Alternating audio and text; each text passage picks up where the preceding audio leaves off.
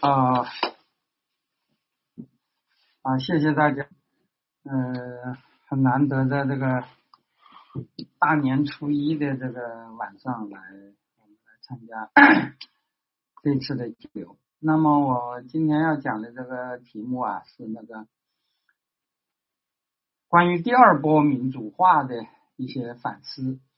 嗯，其中包括世界范围内的，也包括中国的。嗯，那么什么是第二波民主化呢？其实，嗯，就是简单点说，在中国就是从辛亥革命开始的。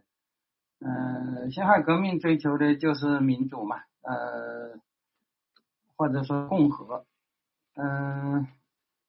按照中共的说法，那辛亥革命是标准的资产阶级民主革命，是不是资产阶级我们目前不论，但是是民主革命这个应该是没有问题的，就是走出帝制是吧？建立共和啊，实行民主。那么辛亥革命后，嗯，中国的这个民主之路一直不顺畅啊，很快就有两次复辟是吧？所以后来很多人认为那个。呃，政治上的共和还不够，还要搞文化上的那个那个改造啊，所以就有了五四的新文化运动。五四新文化运动，大家知道，我们现在知呃讲的最多的就是民主与科学啊。从改革开放以来，我们一直讲五四新文化运动的精神就是就是民主与科学。嗯，但是他知道民主与科学，实际上，嗯，四九年以后就一直不是太受重视。嗯，那么，呃，五四以后，中国就逐渐逐渐走上了另外一条道路，从呃原来学习西方的走自由民主、宪政共和这条路，逐渐逐渐就转向学俄罗斯，呃，学苏联，呃，逐渐就转向学列宁主义。嗯，那么，嗯，共产党在一九四九年以后对五四也有一个说法，说五四精神的核心是爱国与进步。呃，爱国当然指的就是五月四号那一天的游行，因为五月四号那天的游行的确，呃，他直接的诉求就是呃，不要在巴黎和会上签字啊，因为那个巴黎和会呃把青岛给了日本。啊，中国人都很愤怒啊！基于爱国的热情，那五月四号那一天游行，显然主题就是爱国，这个这一点是没有问题的啊，就是爱国反日，是吧？这个这个这个是没有问题的。嗯，那么所谓的进步是指的什么呢？所谓的进步指的就是转向马克思主义，是吧？因为按照嗯我们党原来的说法，呃，五四新文化运动原来是一个。就是民主主义的运动，或者说就是呃资产阶级民主的运动，嗯，但是后来就转向了呃马克思主义，就是中国人从五四以后接受了马克思主义，嗯，就呃就等于是进步了啊，因为按照以前我们的说法，是从资产阶级民主转向了就是呃所谓的无产阶级革命，或者说是社会主义马列主义这条道。嗯，所以所谓的进步就是转向马克思主义，所谓爱国就是指的那个，就是反对列强，是吧？这个主义科学，呃，讲的就比较少，呃，但是具体而言呢，现在按照我们现在的说法，大家知道，呃，五月四号那一天的这个示威游行和这个，呃，从一九一六年一直到一九二七年连续几年的五四新文化运动。是一场启蒙运动，这两个东西是有联系的，因为，嗯，参加新文化运动的人大体上都是支持五月四号那一天的游行的，但是新文化运动不是在五月四号那天发生的，也不是在那一天结束的，所以这两个有联系，但不是一回事儿，是吧？那么从我们现在看到的情况看，嗯，其实应该说五月四号那天的游行是民族主义的。呃，但是起最大作用的一些人，其实不是后来变成共产党的那些人，而是后来变成国民党的那些人，是吧？五月四号当天游行的几个代表性的人物，就是那个学联的主席啊，那那什么行动呃委员会的指挥啊，啊，都是像那个呃，像那个学生会的主席段锡朋是吧？就是后来变成是 A B 从就是反布尔什维克呃那个组织的领导人，是国呃是不但是国民党，而且是国民党的右派，是吧？另外一个人就是很有名的，就是那个傅斯年，那也是也是国民党的。那这呃最前面的那些人后来都是国民党。呃，共产后来变成共产党的那些新文化运动的那些人也参加了，比如张国焘啊、邓中萨啊，当时都是学生，但是他们起的作用并不是最重要的，反而新文化运动，嗯，那个扮演主要角色的人，像陈独秀啊、李大钊啊、鲁迅啊、呃胡适啊这些人，是吧？除了胡适，嗯，除了胡以胡适为代表的。呃，部分人以外，主要的那些人是吧？包括高宇汉呐，呃，也包括在各地的像周恩来啊这些人。呃，五四新文化运动的这些主流，后来倒是真的是变成了共产党。呃，尤其是新文化运动，现在一般来讲，它的代表性的杂志就是《新青年》，是吧？《新青年》从一九一六年创刊，通常也被认为是五四运动也新文化运动的起点。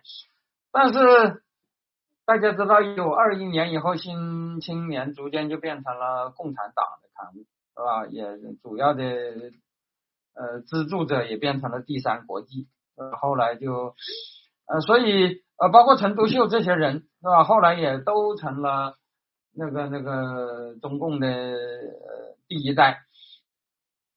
那么这里的确有一个很有趣的现象，就是现在呃四九年以后，我们说五四的呃主题是爱国，嗯，是真正五月四号五月四号那一天的事儿，我们一般把它叫做小五四。嗯，从一九一六年到一九二一年的那个新文化运动，或者说叫做启蒙运动，我们把它叫做大五四。大五四是讲民主与科学的，但是大五四的那些。呃，主要的骨干除了胡适以外，啊，很多人后来都成了共产党人。那么共产党人掌了权以后，反而不太讲这个民主与科学了，反而讲，反而开始讲呃爱国啊，把这个爱国当做五四的一个主题。可是五月四号那天，真正五月四号那天那个爱国游行呢，头面人物又都不是后来的共产党，又又都是后来的国民党，所以这个里头的确是有个很有意思的事。但是不管怎么说，呃，中国从呃辛亥革命啊开始要求民主、共和、自由、人权这些东西，是吧？呃，但是到了呃五四运动逐渐逐渐转共产主义运动以后，是吧？这个这个运动的主流好像就发生了转移，啊，那么也就可以说，呃，我们这里讲的第二波民主化在中国，呃，好像就就走上了另外一条路。是吧？那么这个为什么会导致这样的结果呢？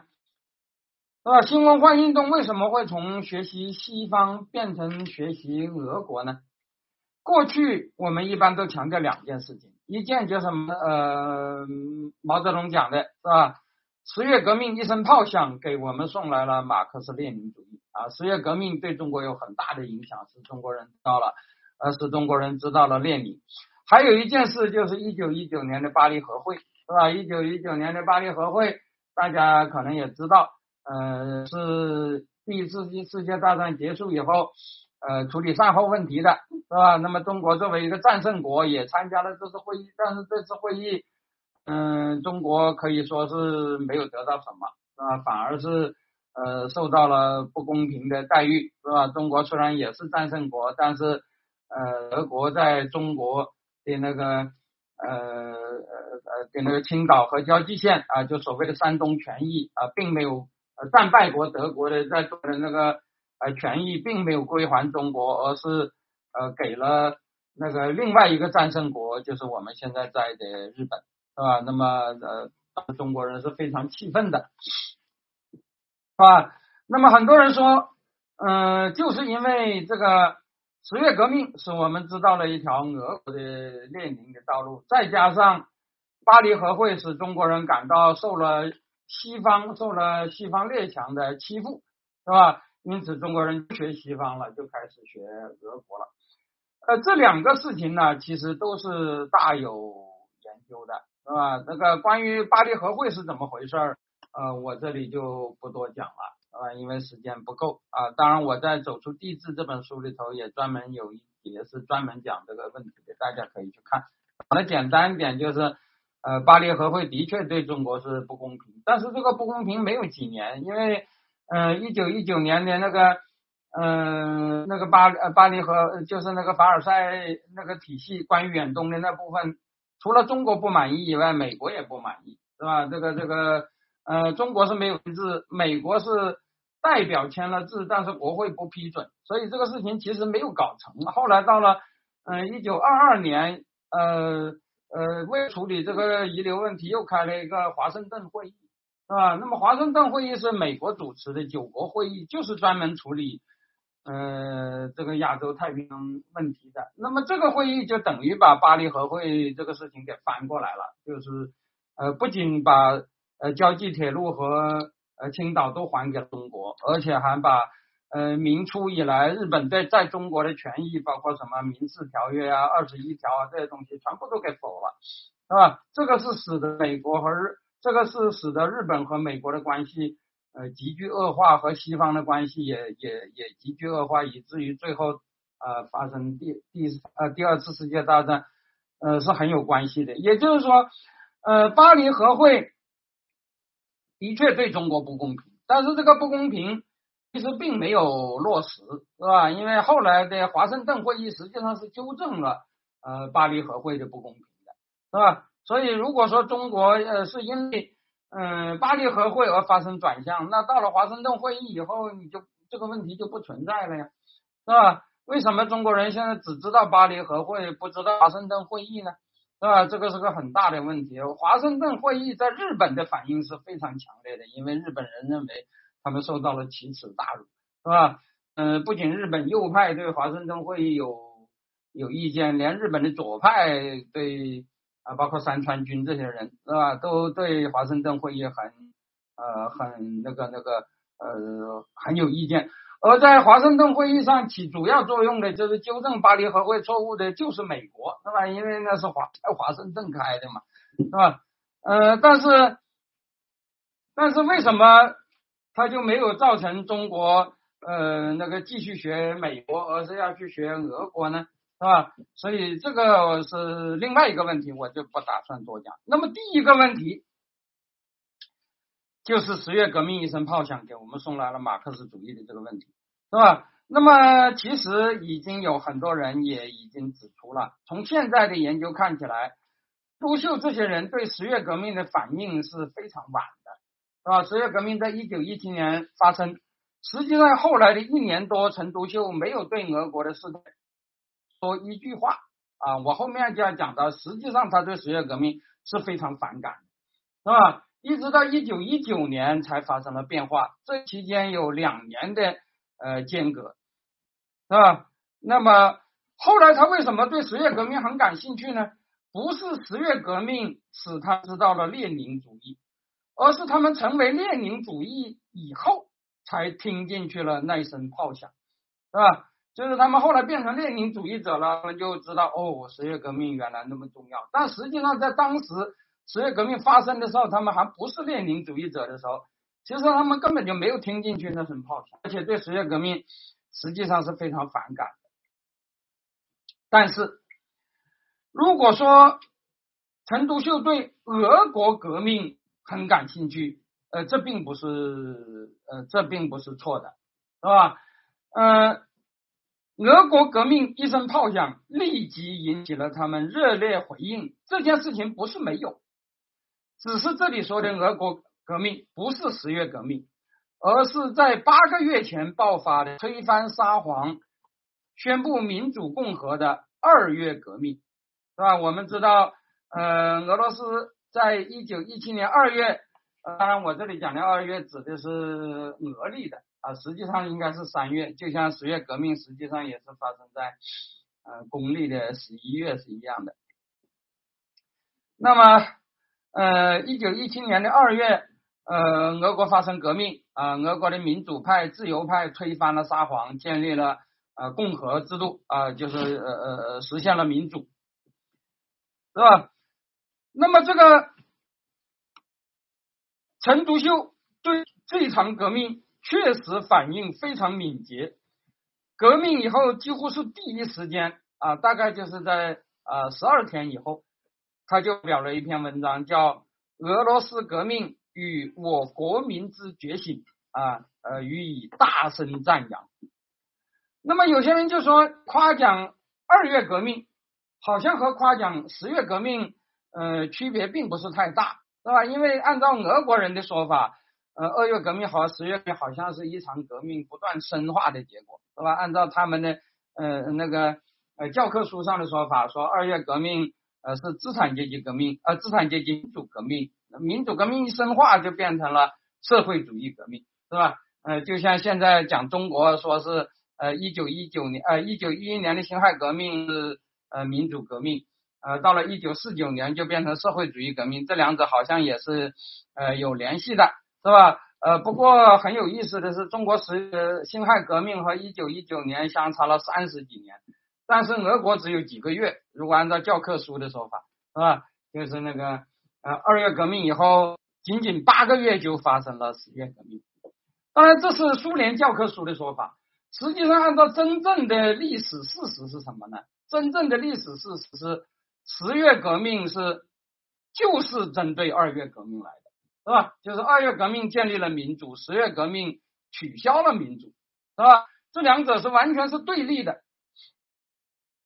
所以陈独秀大战二月革命，是吧？他的立场其实现在看起来简直可以说是彻头彻尾的反列宁主义，是吧？和后来列宁主张的那一套不仅不一样，而且是截然相反。啊，怎么这样说呢？因为大家知道，列宁对当时俄国参加的第一次世界大战持非常极端的反战呃反对态度。他这个反对态度就不能说是反战了，因为所谓的反战一般来讲是主张和平主义，是吧？就是呃我们主张打仗啊，我们在议会里头投呃战争预算战争预算的反对票，是吧？我们主张所谓的。呃，俄国当时有个说法嘛，叫做不割地不赔款的和平，是吧？就是我们就不打了，就回到原来，就不是这样的。列宁当时对俄国参加一战持极端的反对立场，他不仅认为这一仗是狗咬狗的帝国主义战争，协约国、同盟国双方都毫无正义可言，而且认为沙皇俄国参战更是反正义的极端啊，因为沙皇俄国又是欧洲。最反动、最落后的国家是吧？从马克思开始，嗯，欧洲的左派都是这样看的啊。我在很多地方都讲过，呃，马克思那一代的欧洲左派最喜欢的国家就是美国，最仇恨的国家就是俄国，是吧？这个是没有什么问题的，和现在所谓的左派正好是倒过来的，是吧？那么他们认为，嗯，俄国参加一战那更是毫无道理，是吧？那更是呃很反动的，是吧？对俄国。列宁这些人不仅是一般的反战，甚至都不是和平主义的。列宁大家知道有两个很有名的口号，一个口号就是啊，就是把帝国主义战争变成国内战争，是吧？也就是说，他们不是反战，但是他们要让俄国后方呃搞叛乱，是吧？呃，要把俄国搞垮，是吧？也就是说，呃，不仅仅是一般的说要停战，是吧？是呃呃那个呃沙皇在前方。呃，对外作战啊，叫做帝国主义战争。然后列宁鼓吹在后方搞呃搞起义，是吧？就是所谓的呃把帝国主义战争变成国内战争。第二个口号就是啊，是本国政府在帝国主义战争中失败，是吧？这个就不是说呃什么停战而已了，是吧？呃，沙呃俄国就是要打败仗，所以他提出这个口号，当时在。嗯，在那个俄国左派中啊，嗯，连托洛茨基都觉得很呃很惊讶，说你说让要让俄国失败，那不就等于说让德国胜利嘛，是吧？你在呃一战的情况下，俄国和德国打仗，你说要让俄国失败，德国胜利，那俄国人怎么能接受呢？是吧？后来斯大呃那个列宁就说，在当下呃主张谁主张爱国主义，谁就是反革命，是吧？就是就变成这样一种，是吧？所以这个列宁的特点就是非常呃仇恨一战的，是吧？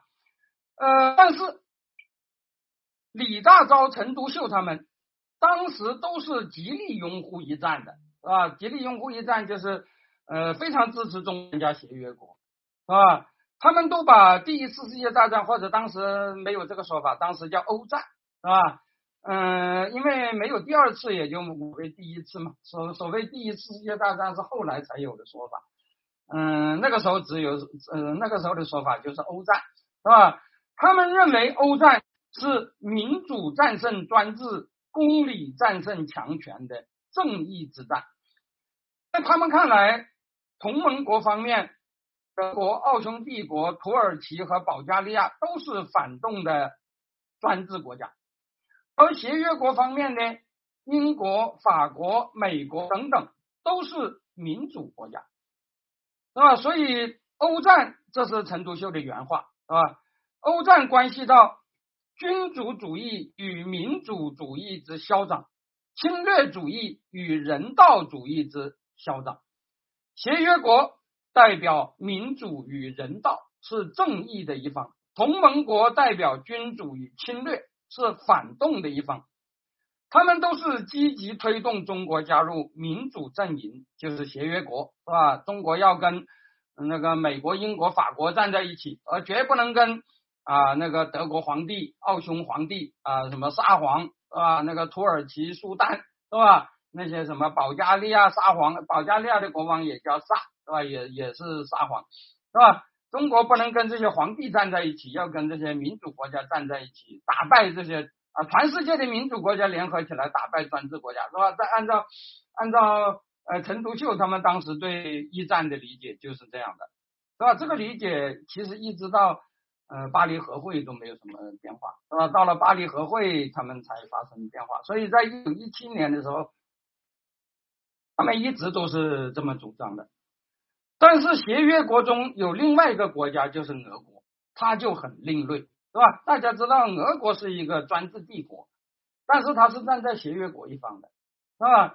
而且俄国当时在战争中表现非常糟糕啊，不是一败涂地。后来发生革命也是和这点有关，是吧？所以我们谈到俄国的时候，有一经常谈到一句话，叫做“战争引起革命”，是吧？俄国。打得很糟糕，最后打败了，打败了，国内就发生革命了，老百姓就不满了啊。那么俄国它是在协约国中是一个专制国家，而他打而而且他打仗打得很糟糕，那么革命的爆发就有和这个是有关的。当时俄国国内外都有人认为，沙皇尼古拉二世反德是很不呃呃很动摇的，为什么呢？因为他的皇后是个德国公主啊，据说是亲德派。是吧？而且这个皇后很宠幸当时俄国宫廷中的一个啊，一个一个一个一个呃一个妖僧啊，就是一个东正教的一个呃，据说这个人有很多神通广大的东西，在呃在俄国的宫廷中，他没有任何官职，但是在宫廷中影响很大，就是呃拉斯普京，是吧？呃拉斯普京呃呃，按照我们现在知道的，就是沙皇的那个。儿子，他的两个儿子有比较严重的病，呃，那个呃，拉斯普京据是可以治这个病啊，所以就跟那个嗯什么皇后啊，包括都搞得嗯那个那个呃关系很好，而这两个人据说都是反对呃俄德开战的，是吧？那皇后就不用说了，那那是他的娘家嘛，是吧？所以，从俄国国内外都有人认为。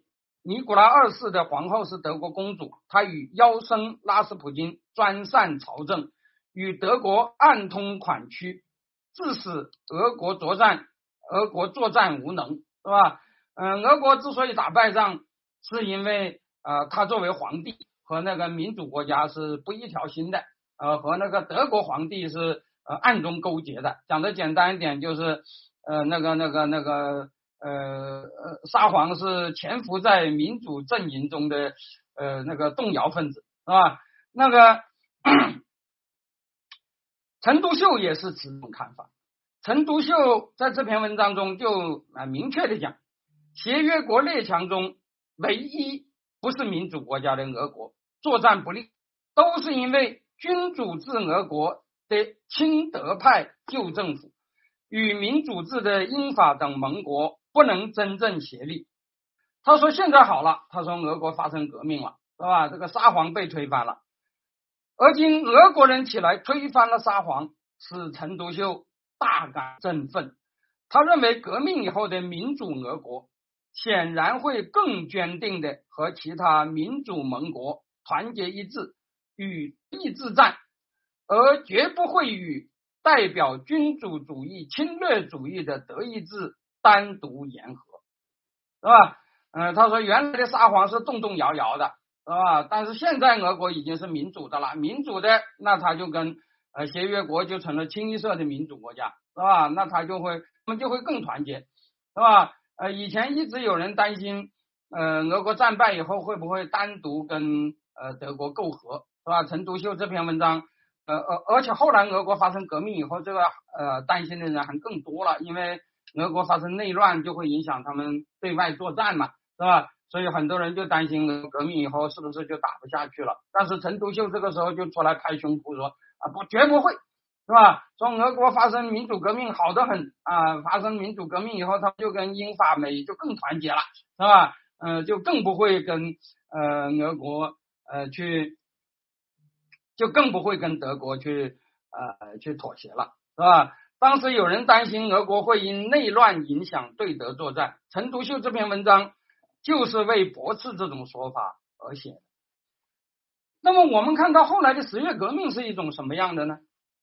是吧？大家知道十月革命在这个问题上恰恰是扇了陈独秀一记响亮的耳光，是吧？呃，实际上陈独秀的那种想法的确符合一九一七年二月革命以后的俄国民主派临时政的一个主流的观点，是吧？呃，俄国的那个二月革命以后的那个民主派的临时政府啊，它包括两部分人，一部分人是民主的，呃，但是他们。呃，原来就主张呃反对德国、奥地利，因为这些国家呃不仅是专制国家，而且跟我也有国家利益上的冲突，是吧？这些人呃，他们既是民主，他们既主张民主，又主张爱国，那么这些人他们是原来就是呃支持战争。还有一部分人，这些人就是民主派，是吧？呃，专制国家的战争他们是反对的，是吧？也就是。在呃沙皇呃发动对德战争的时候，他们是反战派，但是革命以后的情况就不一样了，是吧？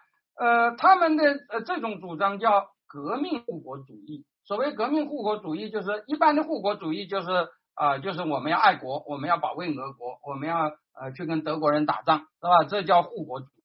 呃，但是这种人叫革命护国主义，什么意思呢？就是沙皇跟德国打仗，我们是不赞成的。但是俄国民主化了，俄罗斯共和国跟那个德意志帝国打仗啊，那就是民主与呃专制之战，他们是赞成的，是吧？俄国革命啊，他们认为沙皇与德皇争霸，以老百姓当炮灰是。不易的，但是俄国经二月革命成为共和国以后，协约国民主阵营与德奥图堡君主们的斗争似乎就有了正义。加上当时这个战局的情况是，德军已经攻进了俄国境内，是吧？在呃发生二月革命的时候，呃，俄国呃德军已经打进了那个波罗的海沿岸，是吧？那当时是俄罗俄罗斯帝国境内啊，实际上就是。呃，那个那个战争是在德国，呃，是在俄国境内进行的，是吧？那么他们认为保卫祖国就是保卫民主，就是保卫革命，所以叫革命护国主义，是吧？他们护的是民主的俄罗斯，而不是沙皇俄国，是吧？沙皇俄国打仗他们不支持，但是民主俄罗斯打仗他们要支持，尤其是民主俄罗斯又又是跟专制的德国打仗，他们而且又。又是在俄国境内作战，是吧？当时德国因为俄国打仗打得很糟糕嘛，当时德军已经打进了呃俄国，所以他们是主张保卫祖国的，而且他们经常讲一个类比，就是法国大革命，是吧？大家知道法国大革命以后，欧洲的那些君主国家结成反法联盟，呃，去打法国，结果法国就呃跟跟跟这些专制国家开战，呃后来法国对呃法国对反法联盟的那些呃反动君主的呃作战是呃十九世纪的欧洲左派经常提到的一个案例，那么大家可能知道马赛就和这个是有关的啊，法国呃义勇军去跟那个那个那个那个啊。那个反法呃呃反法联盟，实际上也就是反民主、反反共和的呃那个联盟作战，他们是用这个来看待呃当时的俄德战争的，是吧？认为呃俄国发生了民主革命，呃德国想扑灭这个革命，那么我们当然是要去呃对抗，是吧？那么这个就是所谓的革命护国主义，列宁的一派当时是坚决反对这种主张的，他们认为。革呃，列宁认为革命护国主义与沙皇时代的爱国主义一直就是这个啊，革命护国主义啊，不愿意停战。列宁认为这是非常反动的，是吧？列宁当时提出的口号大家可能知道嘛，叫做“土地与和平”啊，或者说叫做“呃，面包与和平”，是吧？而且还有个口号叫“现在就要和平”，是吧？在没有停。呃，没有条约，没有什么的情况下，就要求俄国军队呃放弃抵抗，是吧？这个这个这个，而且而且还要求俄国士兵在前线跟敌军进行联欢，是吧？就是凡是反战的，就是革命的；凡是主张打仗的，就是反呃反革命。而且当时主张士兵民主，就是号召那些士兵枪毙军官，是吧？然后跟跟德国人联欢，是吧？那么就是这样的，是吧？但是陈独秀支持俄国革命的出发点，与俄国的那些革命护国主义恰恰是一样的，和列宁是截然相反的，是吧？可是到了八个月以后，俄国又发生了十月革命，这个十月革命恰恰是粉碎了他的预期，这是一场直接针对革命护国主义的革命，是吧？或者说是革革命的命，是吧？极端反战的列宁坐着德国人的列车回来，推翻民主俄国的临时政府，并且很快就抛弃了进步的协约国盟友，签下了屈辱的布列斯特合约，以割让半壁江山为代价，与反动的德意志帝国单独媾和，是吧？大家可能都知道这个事情，就是十月份以后，是吧？一九一八年。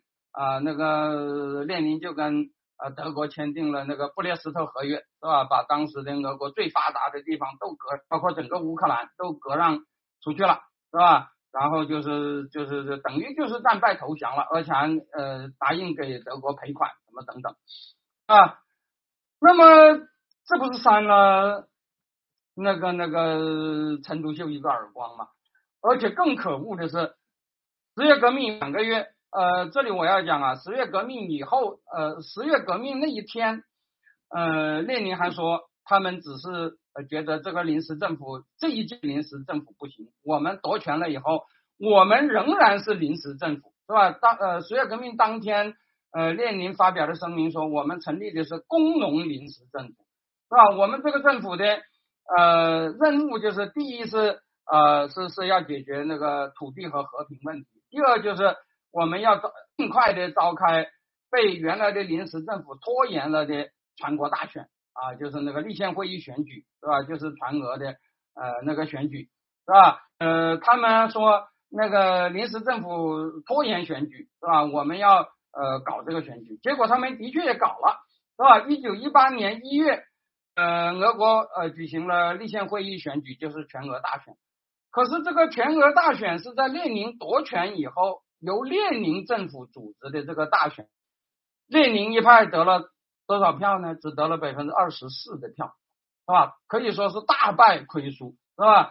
当时社会革命党一个党得到五十六百分之五十六的票，如果真的按照大选结果，列宁得马上下台，是吧？但是列宁啊，就是反正是只要他呃呃呃输了，他就翻脸不认人，是吧？然后就嗯。呃，就出动军队，就把那个选举产生的呃呃那个国会给推翻了，是吧？那么推翻以后，这个是叫做一月巨变啊，或者说叫做一月政变，是吧？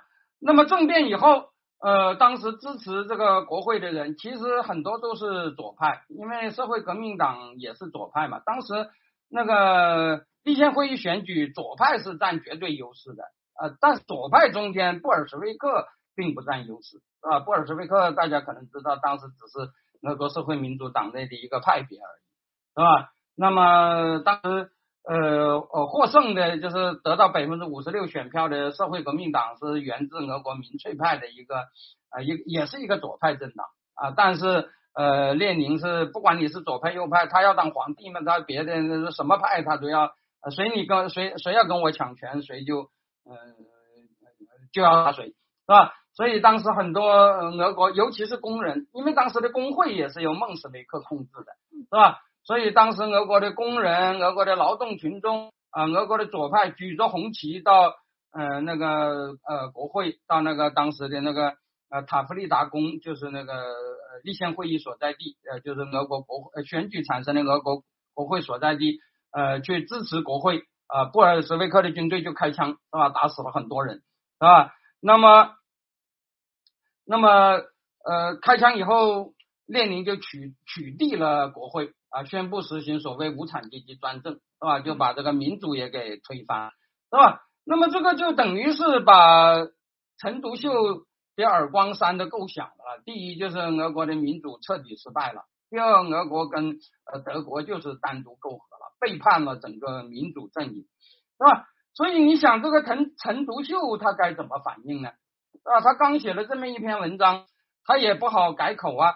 所以在很长一段时间内，陈独秀对此是错愕和震惊，是吧？以至于他迟迟转过弯来，在长达一年半的时间内，都对俄国的事态保持沉默，是吧？今天的研究者普遍认为，这个时候他对布尔什维克是有防恶之心的，是吧？这是唐宝林先生的说法。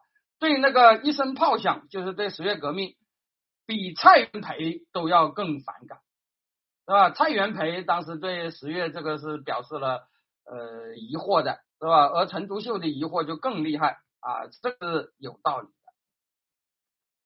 当然，一年半以后，陈独秀逐渐改变，最后完全改变了想法，是吧？那么他为什么改变？我后面再再去讲。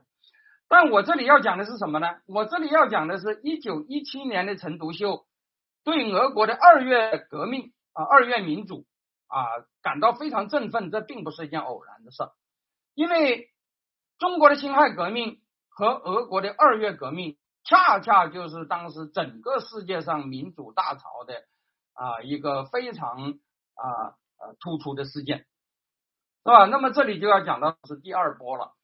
呃，我们知道这个民主制度啊，我这里讲的是近代的民主制度了，是吧？那个或者说叫做呃，有的不不叫民主，你也可以叫做别的，是吧？多党制啊，啊，议会啊，宪政啊，是吧？议会民主啊，宪政啊，呃呃呃，自由啊，都都可以，是吧？那么这种东西，当然很多人说古希腊就有。是吧？但是在近代出现，当然它是有一个过程的，是吧？我们都知道，现在啊有所谓的美国呃美国那个那个呃美国呃独立战争以后的啊美国的国会是吧？美那个啊宪法是吧？有那个英国的光荣革命，有法国大革命等等等等。那么这个宪政民主制度在近代的发展呢，呃，它显然是有有有起伏的。是吧？有大潮，也有落潮的时候。那么，呃，在那个呃苏联东欧发生巨变以后啊，那个呃很有名的塞缪尔·亨廷顿啊，他写了一本书，叫做《第三波》，是吧？他把那个呃苏联东欧的巨变啊，包括苏联东欧之前的南欧的几个呃西方阵营的国家，呃，像那个葡萄牙，嗯。葡萄牙、希腊和西班牙是吧？这三个南欧国家原来是西欧阵营的，但是它是专制的，是吧？但是他们在七十年代也发生了所谓地中海之春，是吧？也实现了民主化。然后到了呃，然后到了八十年代末九十年代初，就出现了那个呃苏联东欧的那个变化，是吧？把这个叫做第三波。那么他把这个叫做第三波，现在看起来没有什么人。但是第一、第二波是什么呢？是吧？这就有问题了。那么亨廷顿的说法带有很浓的一个，我我称之为叫数字挂帅，美国第一，是吧？那什么所所谓的数字挂帅，他是把选民的人数，呃呃那个选民的比例占呃那个呃成年人的比例多少，他把它当做是民主的一个呃最重要的标志，是吧？所以他说第一波是从一八二八年开始的。这一八二八年发生发生了什么事？大家学历史的大概都不会注意，对吧？因为一八二八年在呃几乎所有的人看来，那一天那一年，无论是美国还是世界都没发生什么事儿。但是亨廷顿注意到，一八二八年的美国总统大选是啊有选举资格的男性超过了白人男性的百分之五十，他认为这就是民主，是吧？那个不到百分之五十，那就不是民主，是吧？到了百分超过了百分之五十，那就是民主，从而使美国成了第一个民主化国家，是吧？那么从一八二八年就开始了所谓的啊一波，是吧？其实啊，如果说美国是第一个民主国家，这或许是呃 或许不错，很多人也是这样看的，是吧？嗯，很多人认为英国在这之前的英国光荣革命。呃，有选举权的人很少，是吧？虽然他是现呃取消了王权，是吧？虽然说他是议会掌了权，但那个议会，呃，好像是呃那个那个选民并不是太多的，是吧？所以有人说，呃，英国不能叫民主，是吧？那么美国当然是第一个选民占人口多数的国家，这个是没有问题的，是吧？即便成美国是第一个民主国家，但是也没有谁。除了亨廷顿以外，会把美国民主的起点放在一八二八年，因为从长看，几乎没有人认为这一年前后的美国发生了什么值得一提的变化。而且，如果我们只是看选举权的覆盖率是不是达标，那就很麻烦了。那纳粹德国和苏联乃至今日的朝鲜，选举权都是百分之百的，是吧？都是实行了所谓的普选制的，只不过他们的选举没有任何竞争。是吧？呃，百分之百的人都可以投票，但是你只能投金山的票，是吧？你投别的票，那你就是反革命，是吧？就是，所以你如果说你如果说投票多的就是民主，那最民主的国家就是朝鲜，是吧？就是那个纳粹德国也是，是吧？纳粹德国也是实行普选制的，啊，包括苏联也是，是吧？所以我觉得这个数字挂帅是，当然民主。民主要求这个有选举权的人必须达到一定的比例，是吧？你呃贵呃中世纪有贵族民主，但是贵族民主一般来讲都不认为是现代民主嘛，是吧？现代民主还是呃应该有比较多的人，但是你说是不是越多就越民主呢？是吧？呃，我觉得民主肯定是呃自由选举啊，竞争性的选举，是吧？如果没有自由选举，没有竞争性的选举，你只是所有的人都投票。是吧？那那就像萨达姆时代，百分之百的人都投票都投票赞成他，你说那叫民主吗？是吧？所以是吧？这个这个，如果只是看选举权覆盖率是不是达标，那后来的纳粹啊、呃苏联呐、今日的朝鲜呐，那都是普选制的，是吧？那如果是这样的，就根本就谈不上民主曾经有过所谓的谷底了，是吧？那个亨廷顿说民主后来又退潮了。那怎么叫退潮啊？是吧？那你就是是按照他的这个说，那纳粹时代都没退潮嘛，是吧？纳粹时代选民也不少啊，是吧？只不过就是没有反对党了，就是，是吧？那这个怎么能是吧？那如果你以选举真正的竞争性啊，诸权权力啊制衡是吧？就是三权分立，或者当然在中国又有人提出四权五权分立是吧？呃，不管怎么说吧，是诸权分立。言论自由、公民结社参与和群体权界的形成等通常公认的在民主特征来说，甚至如果我们从一个常识是吧，就是只要不是专制的，不是国王说了算的，也不是少数的贵族说了算的，是吧？就是所谓的贵族制或者寡头制或者封建制，如果不是啊，因为大家知道亚里士多德最简单的划分就是这个，是吧？他说。呃，一个人统治的就是啊呃就是那个呃专制是吧？他说叫做君主制是吧？呃少数人统治的是贵族制或者叫寡头制啊？多数人统治的就是就是大家投票的那就是民主制啊或者叫共和制。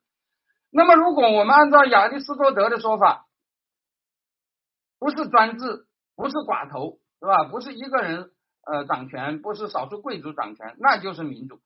如果按这个划分，那一八二八年前后的美国，乃至光荣革命后的英国，乃至大革命以后多数时段的法国，以及十九世纪中叶的一些北欧地区的国家，是吧？像什么荷兰呢？荷兰应该说还是最早的一个啊，比英国光荣革命都早啊。那个什么联省共和国，那都是很早的事。那么包括荷兰呐，包括呃瑞典呐，这些国家在。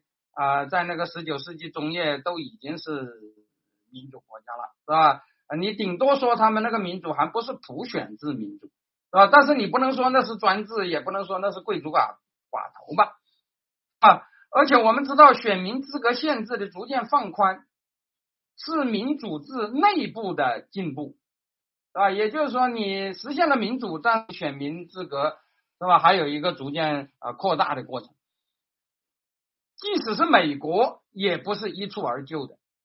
就算按照亨廷顿的说法，一八二八年总统选举中有选举资格的男性超过了白人男性的百分之五十，那还有非白人呢？那还有女性呢？是吧？如果加上女性和非白人选民，不也还不是啊？全体成年公民中的多数吗？是吧？也还是达不到百分之十啊，离普选制还是有距离啊。凭什么说这一年美国就算是民主国家，一八二七年就不算呢？是吧？其实除了中世纪的贵族民主，像波兰啊，中世纪就没有专制的，是吧？呃，只不过有选举权的人很少就是了。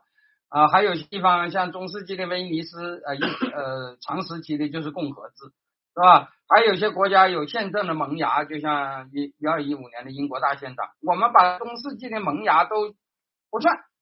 就近代宪政民主而言，荷兰应该是第一个实践者。光荣革命以后的英国开始推广，美、法国和北欧紧随其后。而且由于这些先进国家的经济文化的起飞，形成了示范效应，世界其余的很多地方都出现了仿效他们的强大的浪潮，是吧？甚至连中国人知道民主，都是在鸦片战争以后不久就啊，很多中国人就表示很羡慕，是吧？我曾经提到过，像什么徐继瑜啊，什么郭松涛啊这些人，是吧？那个你说这个不是一个民主的潮流吗？是吧？嗯，实际上这股潮流啊，到了一八四八年形成了一个非常大的潮流，这就是我们现在通常讲的所谓的全欧洲的一八四八年革命。当时整个欧洲几乎都出现了那个反对国王啊，反对当时现成秩序的那个那个那个冲击，是吧？当然，因为一八四八年革命比较激进，没有能够成功，是吧？但是宪政改革成了大趋势。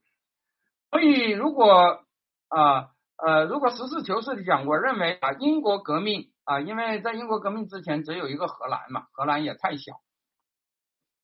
我认为把英国革命到一八四八年大潮视为民主的第一波，应该是没有问题的，是吧？说第一波是。呃，一八二八年开始的这个说法，我觉得是不能成立的。但是在欧，这个浪潮在一八四八年就退落了，是吧？一八四八年以后，当然这个和俄国也有关，因为一八四八年，嗯，马克思有一句话嘛，说俄国是欧洲的宪兵，是吧？当时欧洲不不仅，当时俄俄罗斯不仅镇压本国的民主，也镇压全欧洲的民主，呃，也镇压全欧洲的民，是吧？大家知道他当时哪个国家？呃，要呃搞民主，要要要推翻国王，俄罗斯就出兵去干涉，是吧？包括那个什么匈牙利、贝多菲啊，什么这都是在俄和俄国人作战中呃牺牲的，是吧？那么俄国是全欧洲最反动的势力，他也呃他呃包括普鲁士啊这些呃镇压了呃一八四八年的这个呃这个这个这个这个运动，那么欧洲这个浪潮在一八四八年退落。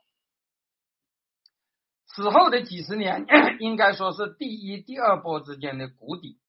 民主作为政治实践，在世界各地呃没有什么实质性的进展，但是民主的感召力和启蒙过程，却仍然在包括中国在内的世界各地啊依存在，是吧？民主即使不是在高潮，即使不是在大潮期间，它也还是在呃还是在那个潜移默默化的在积累的。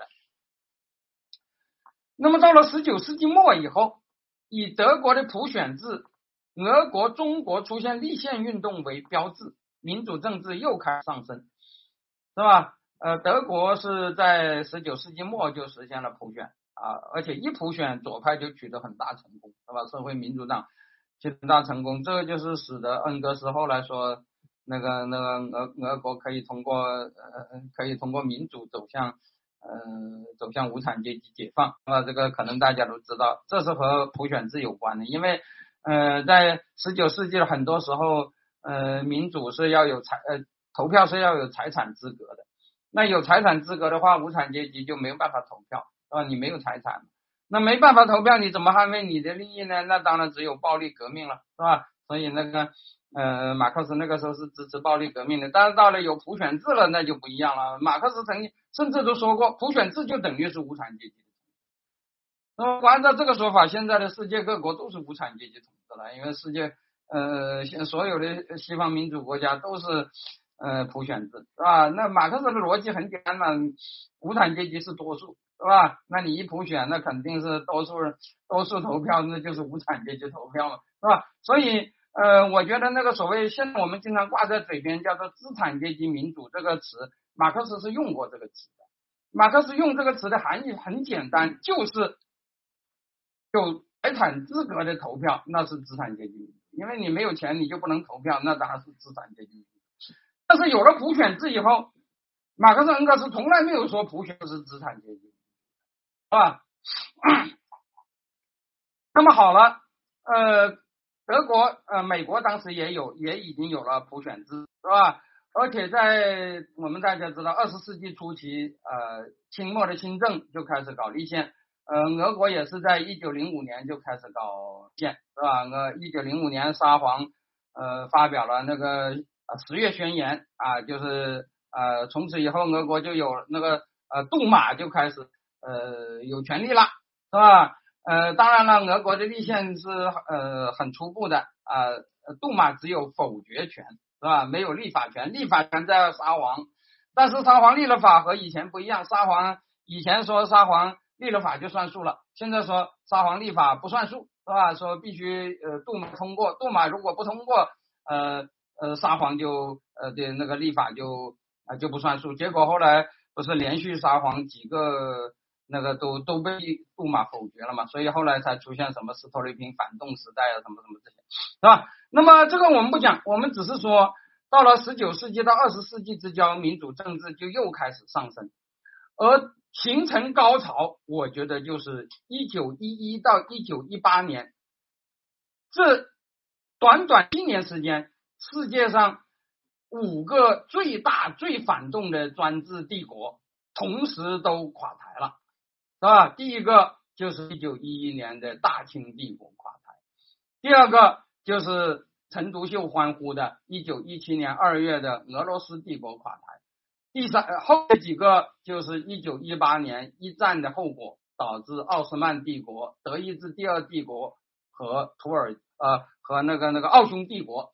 啊，都同时垮台，这个事情是不得了的事，因为当时世界上专制国家很多，但是最大的专制国家就是这五个，是吧？就是那个呃，那个那个德意志帝国、奥匈帝国、奥斯曼帝国、大清帝国和啊呃沙俄帝国，是吧？俄罗斯帝国。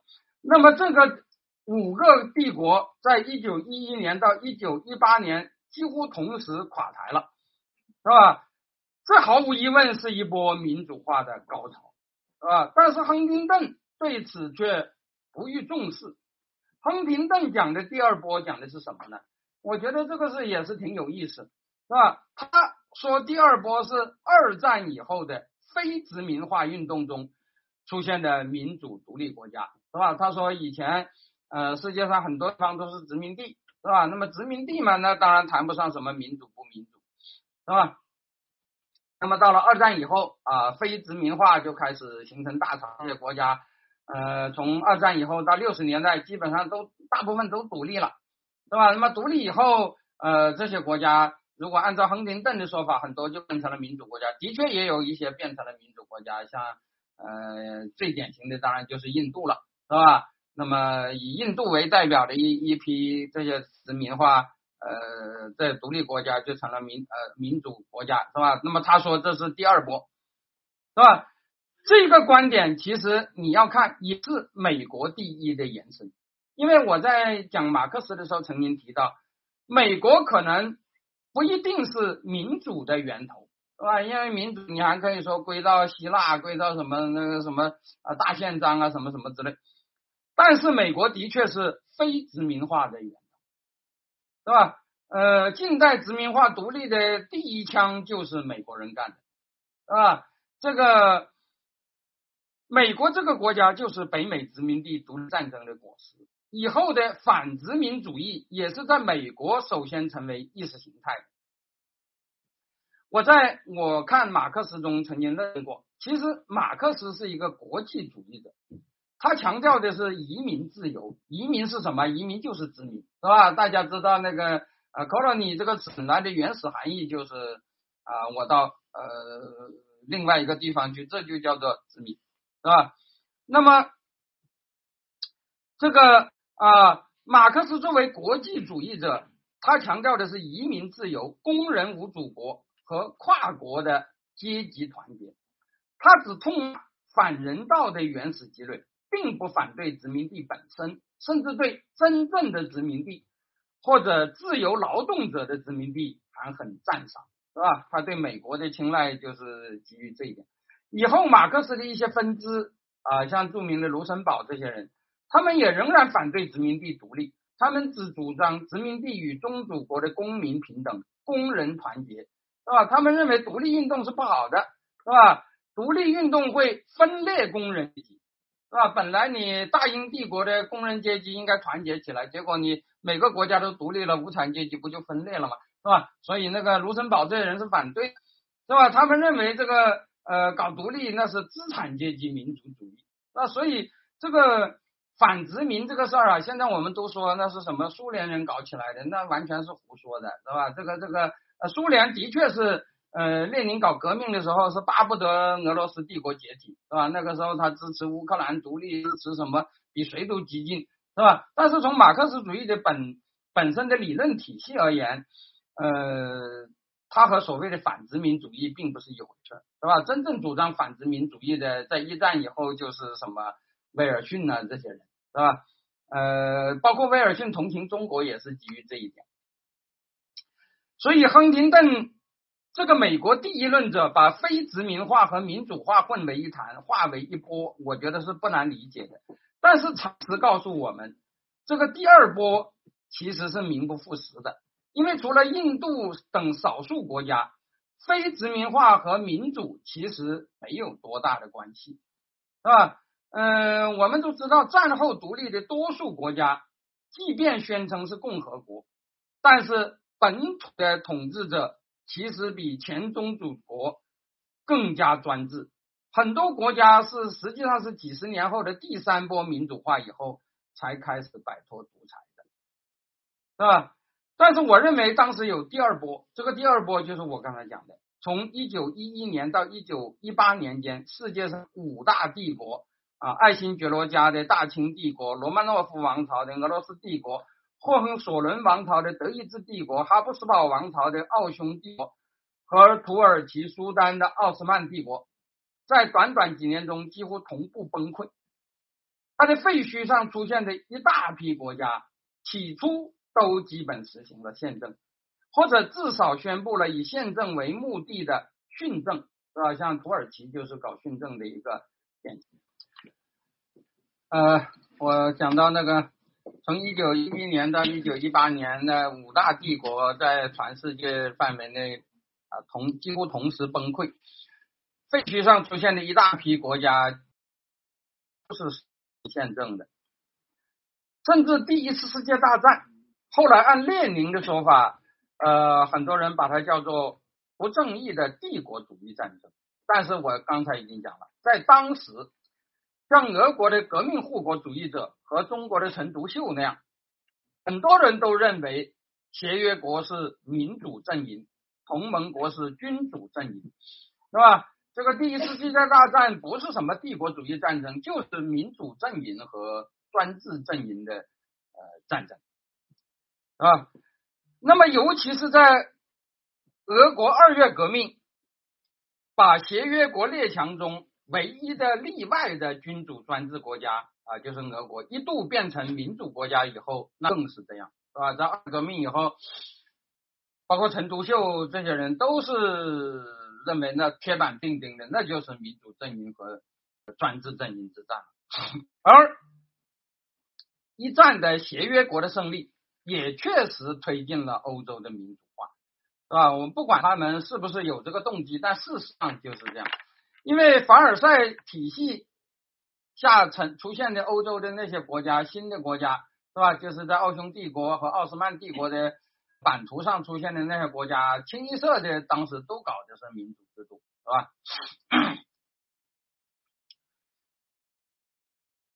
一战协约国的胜利啊，确实推进了欧洲的民主化，可以说是一九呃是一八四八年以后的又一次高潮。在威尔逊主义和普世价值的影响下，凡尔赛体系下欧洲出现的新国家啊，不是共和国。就是君主立宪国，战败国德意志帝国废除了帝制，变成了德意志共和国，或者叫维玛共和。奥地利奥匈帝国的宗主奥地利成为单独的奥地利共和国。帝国的工业区捷克斯洛伐克独立以后，民主共和制度一直延续到一九三八年。匈牙利脱离奥匈独立以后，也一度成为匈牙利第一共和国。原俄罗斯帝国统治的芬兰、乌克兰、爱沙尼亚、拉脱维亚和立陶宛都成了共和国，而波兰则是由原来的俄属、土德属和奥属三个部分合并宣布复国，当时也是实行共和民主政体。另外两个战败国，保加利亚王国的国王费迪南。因为战败，被迫退位并流亡国外。继位的鲍里斯三世实行君主立宪制。战前的反对派农民联盟组织民选政府，包括共产党在内的各个反对派、各个反对党全部都合法化。保加利亚一度成为君主立宪国家。土耳其发生凯末尔革命，推翻了奥斯曼帝国，成立了土耳其共和国。这个土耳其共和国虽然没有马上实行那个呃那个民主选举，但是他发动了激进的世俗主义革命，废除了政教合一和伊斯兰教神权。尽管凯末尔本人为了推行世俗化和粉碎伊斯兰神权势力的抵抗，是吧？他说呃，凯莫尔的理论很有点像孙中山，他认为呃在那个把。呃，孙中山认为把军阀搞掉之前要有政，是吧？呃，那个开莫尔认为把要把那个把那些穆斯林神权搞掉之前也要有呃强人，是吧？就是靠那个军队，呃，他可能知道土耳其军队是世俗主义的，呃，是世世俗化革命的呃最重要的力量，是吧？那么开莫尔啊，他说为了推行世俗化，粉碎伊斯兰神权，要搞训政。但是他宣布要向宪政民主制度过渡，后来证明不是空话，是吧？从凯末尔开始，土耳其的民主就是基本上就是这样的，就是呃军人搞世俗革命，但比较威权，是吧？然后就搞民主，啊，就还政于民。但是，一还政于民，就导致那个穆斯林势力就会起来，然后过了一段时间，那个那军人就又来。呃，打压一下，啊，这个就是从那个时候就开始了。凯末尔体制下，土耳其出现了多党制、中自由和包括文字拉丁化在内的全盘西化，使土耳其成了穆斯林世界最进步的国家。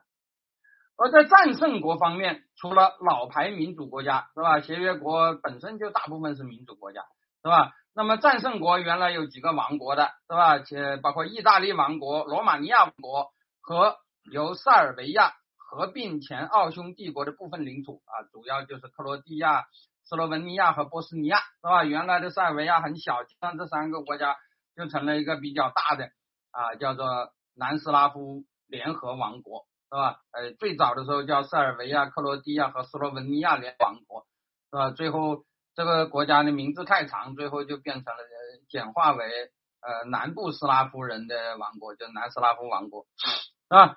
这个王国也是实行君主立宪制的，是吧？呃，他们都出现了多党竞选的文官政府。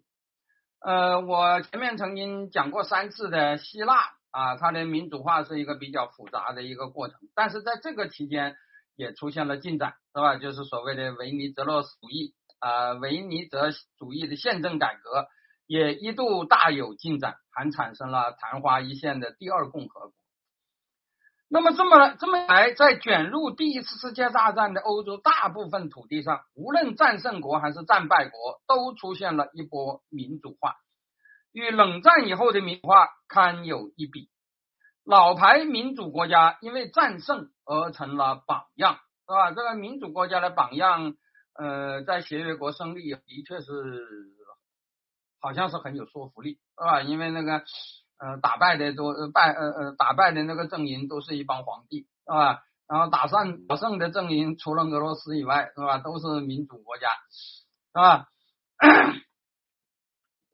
那么老牌民主国家因为战胜成为榜样，帝国废墟上出新出现的波兰、奥地利、匈牙利、捷克斯洛伐克、南斯拉夫、芬兰、爱沙尼亚、立陶拉脱维亚，昙花一现的乌克兰第一共和国。乃至战前已经有的啊帝王国家，德意志、俄罗斯、罗马尼亚、保加利亚、希腊和土耳其都一度出现了共和民主或者君主立宪的实践。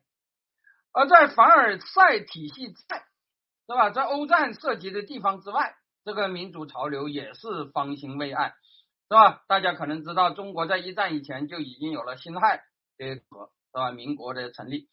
日本的明治维新本来不是一场民主的运动，而是一个中央集权的运动，是吧？但是啊，在一战以后一段时，呃，一战大概一战同时的这段时间，日本也出现了所谓的自由民权运动啊，又被叫做大正民主，是吧？就是那个日的和昭和之间的那段时间，也是日本在战前最民主的时候，是吧？多党制啊，什么都是很发达的。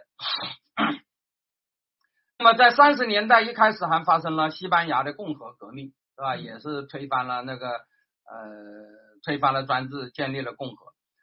同一个时期，亚太地区那个时候大部分是殖民地，只有三个独立国家，就是日本、中国和泰国，是吧？那么日本发生了更民主，中国发生了辛亥革命，泰国也在一九三二年实行君主立宪。成立了所谓民党政府啊，就是那个呃，实际上呃，主要是一帮军人，是吧？但是这些军人都是平民，是吧？所以他们说他们是民党，而且他们夺权以后，在一段时间内，呃，也的确出现了政党政治，是吧？呃，当时那个国王啊，当时那军人呢，就呃逼这个当时的国王泰国国王拉玛四啊，说你只有两条路可走，一个就是我们泰国，要么就变成共和国。要么你就把权力交出来，你就当虚君，是吧？结果拉玛七世就宣布他愿意当虚君，是吧？他有一句名言：为了使君主立宪能够尽可能柔和的进行，我同意成为一傀儡，是吧？就是国会的傀儡。呃，这个才是世界范围内真正的第二波民主化。众所周知，孙中山就是在这个时候讲了那句很有名的话的。是吧？就是世界潮流浩浩荡荡，顺之者昌，逆之者亡，是吧？呃，孙中山这句话，孙中山这句话其实本也是一个很有意思的故事，因为这句话的原来的首首集到现在也找不着，是吧？他这个话是给一本书呃呃提的词，这本书就是讲日本大正民主的，叫做啊日本民权发达史，是吧？就是讲的那个大正时期的日本民权的呃落实。后来呃这本书的出版很复杂，呃大概拖了好几年，结果这本书最后出版了，但是孙中山的题词不知道弄到哪去了，是吧？所以我们现在看到的只是那个书上印的那 那个手机，原稿是搞搞不清楚是怎么回事。后来的呃说法很多，有的人甚至说是国共合作以后提的，其实不是。孙中山这幅题词是一九二零年为日本大正民主化的那本书，就是《日本民权发达史》提的，是吧？那么。这个也就是在凡赛体系实行以后的一九二零年，所谓世界潮流浩浩荡荡，这不就是第二波的典型描述吗？是吧？所以说那个时候啊，是这个民主化是第二波，这个是我觉得是没有问题的，是吧？呃，而且也正是在这个时期，民主这个词在世界范围内成了不容置疑的政治正确。那我们知道以前都不是这样的，大家可能呃也听说过 “democracy” 这个词在古希腊就是有争议的，是吧？像亚里士多德他就认为 “democracy” 很糟糕，是吧？只有雅典这些城邦以此为标榜的，而以包括亚里士多德在内的很多名人并不以此为然。即使在近代的第一波民主化中，“democracy” 也就是美国的主流和欧洲的左派特别爱讲，啊，我们现在有些自由派朋友，呃，对民主实在并不感冒，理由就是好像左派比较喜欢讲民主，这的确也是，是吧？十九世纪的欧洲就是，不过在中国现在很奇怪，你要讲民主，成了右派，是吧？左派呢是坚决反对民主，是吧？这个当然这是中国的一个特色了，是吧？但是在十九世纪的欧洲，是吧？呃，说实在的，呃，即使是共和制，即使是选举制度的国家，他们一般更多的也也还是讲什么宪啊，什么什么，不太谈民主的，是吧？谈民主谈的多的就是美国，还有欧洲的左派，是吧？我我前面讲了，欧洲的左派包括马克思很喜欢美国，这也也是原因之一。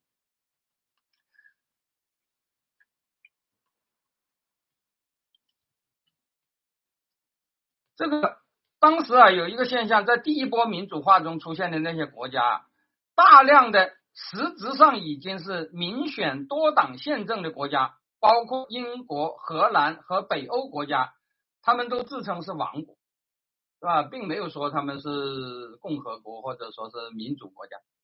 可是从第二波开始，至少在名义上，民主已经取代了神授王权和。世袭血统成为乎唯一的合法性来源，是吧？从第二波以后开始，就没有什么人说我的统治是啊是神给我的，就是说我的统治就是因为我的血血统特别高贵，是吧？今天大概朝鲜是唯一啊敢讲什么白头山血统的那种那种国家，是吧？世界上专制国家不少。但是敢讲我们专制的理由就是血统高贵，这这个还是很少有人敢这样讲的，是吧？那个至少在名义上，民主已经成为几乎唯一的合法来源，以至于很多极端反民主的势力也把民主做招牌。我们知道，纳粹上台以后，就一度把日耳曼民主当成对抗维玛共和的话术，是吧？那个。呃，希特勒从来不说他是专制的，是吧？他说他是民主，但这个民主和昂格鲁萨克逊民主不一样，和苏维埃民主也不一样，是吧？我们搞的有德国特色的民主，是吧？叫做日耳曼民主，那么他也要讲民主啊，那么？后来苏联占领下的东欧各国都号称是人民民主国家。甚至连波尔布特连和金家三代都号称是民主柬埔寨。和民主主义人民共和国，是吧？最专制的人都要自称是民主，可见民主当时已经成了个政治正确，啊，不讲民主是不行的，是吧？那么这个是怎么来的？就是在第二波潮流中来的，是吧？这第二波民主成了大潮，是吧？所以孙中山说，啊，世界潮流浩浩荡荡，顺之者，那个那个，呃，顺之者昌，逆之者亡。是吧？这个这个大家都讲民主，老牌民主国家通过战争和战后改革，通过相推动相关国家的民主化啊，呃，一战是一个很典型的例子。到了二战又重演了一次，典型的就是美国占领时期对日本的民主化改革改造，以及战后非殖民化潮流中的确也出现了像印度这样的民主国家，是吧？这个亨廷顿说这就是第二造，呃，第第二波，我觉得这是不对的，但是也的确产生了啊呃一些，是吧？美国在战后初期其实也是想在中国搞这一套，所以他呃一直撮合国共两党，是吧？要搞行宪，是吧？那个那个呃，当时中国应该说是错失了一次机会的，是吧？如果那个时候国共两党稍微高姿态一点，可能中国当时就是多党制了，是吧？这个这个这个，因为当时苏联其实最早的时候苏联也不反对，是吧？因为四五年的时候，当时冷战还没开始，啊。但这个机会也失去了。这个美国也是企企图在中国这么搞，呃，他们在泰国也是这样搞的，是吧？呃，大家知道，在二战后初期，泰国也出现了美国支持的自由泰政府，是吧？呃，但那个也是很快就被军人政府给给给给推翻了，是吧？那么亨廷顿把这个叫做第二波民主，呃，叫做第二波。但是啊，我觉得一战和二战，呃，二战和一战有个根本不同。那就是一战的协约国胜利，那是几乎就是民主政治，但是二战不一样，二战的最大获利者是专制的苏联，在他的势力范围内出现的是集权的扩展，而不是民主化。同时，为了在冷战中与苏联对抗，西方列强，尤其是英国，基于两害相权取其轻，也在冷战的相关地区和非殖民化地区。打击共产亲非共产党的亲苏民主左派，是吧？呃，这些国家在有呃，像英国呃，他们在有些地方是打压民主的。我前面讲的希腊就是个例子，是吧？因为嗯，当时那个冷战很厉害嘛，是吧？这个。这个民主民主国家往往是软弱无力的，是吧？就是没有办法对付苏联。那那个对付能够对付苏联的，往往是一些强人，是吧？那么当时西方冷战也需要支持这些强人，是吧？所以呃，实际上跟一战不同的就是一战凡尔赛体系以后，呃，至少那个战胜主几个主要的战胜国就是希望所有的这些国家都是民主制度，但是二战就不一样，二战的。呃，那个那个苏联这个战胜国至少他就不不搞这一套，是吧？啊，那个由于跟苏联要对抗，是吧？所以那个右派的强人啊，那个右派的军政府啊，也经常会得到那个那个主要势力的啊支持，是吧？那么更重要的是啊，他们在呃更重要的还是非殖民化地区大量的并不是像印度那样接受了民主化，而是。原有的专制传统，在宗主国撤退以后，纷纷打出反殖民主义的旗号，取得统治权，但是人民的自由反而严重的倒退。所以与亨廷顿的说法相反，非殖民化时期的民主潮流其实远远不如一战前后，是吧？所以我说一战前后那才是第二波啊，这是有道理的。但是我这里要讲，我们啊，现在真正的任务是要反思，为什么这第二波民主化后来会失败？是吧？因为我觉得第二波民主化其实是失败了，是吧？这一波民主化后来的结果是令人非常失望。这新兴民主国家或者宪政国家，后来少数变成了左派集权啊，典型的就是苏呃，就是苏俄。是吧？多数像德国、意大利、西班牙等等，变成了右派集权，是吧？什么弗朗哥啊、呃墨索里尼啊、嗯那个那个那个希特勒啊，还有些国家是交替的出现了左派集权和右派集权，典型的就是匈牙利，是吧？匈牙利在呃一九一八年，呃那个那个奥匈帝国崩溃以后，曾经搞过。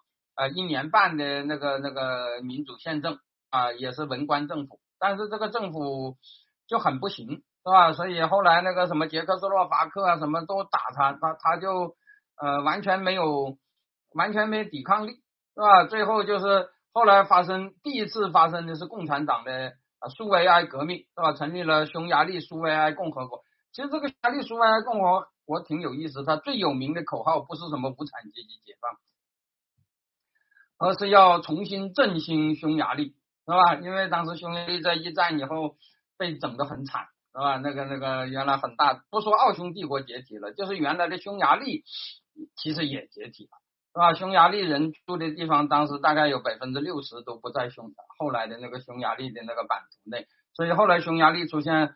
很强的那种呃复仇啊什么，类似于后来米洛舍维奇的那种那种呃观点。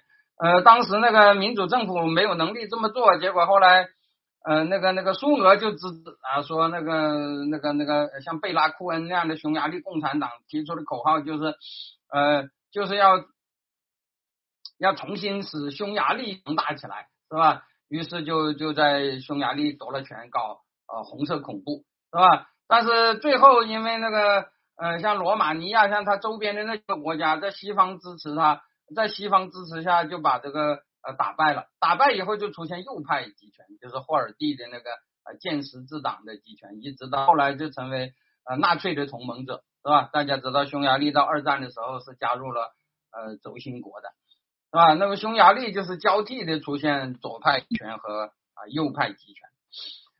真正存活下来的民主体制，后来又受到那个一九二九年啊那个那个大萧条的冲击，是吧？那么真正存活下来的民主体制可以说是寥寥无几啊。后来呃不是基内部原因呃一直维持到民主制度的，其实只有一个国家，就是捷克斯洛伐克，是吧？但是捷克斯洛伐克后来到了一九三八年被希特勒给。呃，吞掉了啊，所以几乎呃，这个第二波的在民主国家在欧洲可以说是啊全军覆没的，啊？那么中国的辛亥革命是世界范围内的这第二波民主化的第一声春雷，是吧？我刚才讲的第二波民主化，这所有的这包括五大帝国的崩溃，也是在中国首先出现的。所以很多人都说中国多么有专制的传统，其实，在某些方面，中国在民主化过程中是啊，是是是是挺走在前面的，是吧？这第二波民主化的第一炮就是中国人打的，是吧？那么，中国派革命是世界范围内这第二波民主化的第一声春雷，但后来两次出现地质伏笔，新文化运动正是受这个刺激的自由民主派为。抵制专制复辟而发动的。当时的自由民主派认为，政治民主没有国民思想上的进一步改造就没办法成功，因此很自然的新文化运动兴起不久，他们听到第二声春雷，就是一九一七年俄国的二月革命的时候，感很振奋啊，并且引为同调，所以我觉得这是很自然的事，是吧？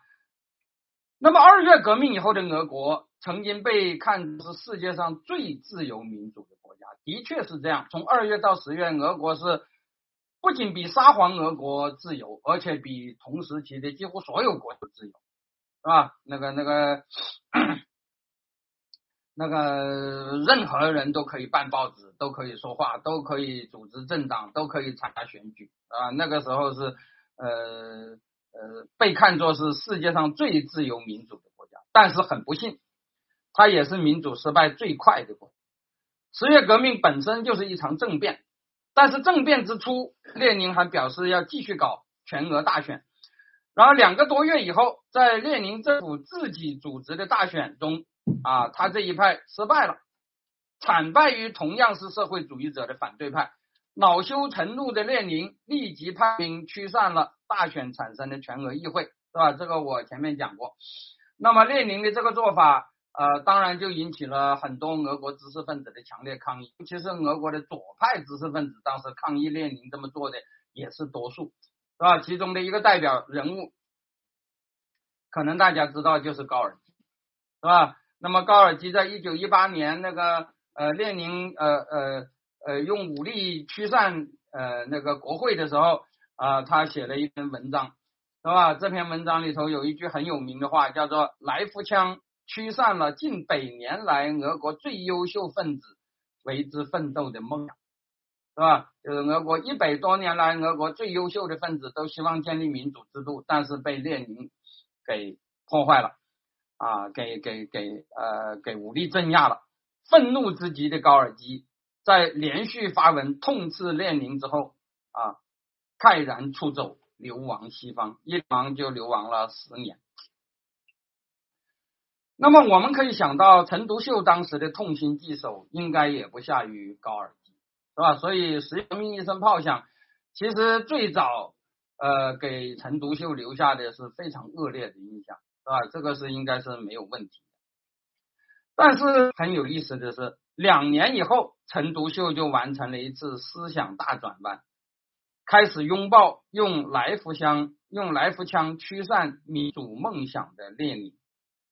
而高尔基在此后的十多年里，也从列宁掌权以后愤而出走、侨居异国的不合时宜者，经不住第二波民主化在全欧普遍失败的打击啊，后来就回到苏联，变成了斯大林的狂热的拥趸。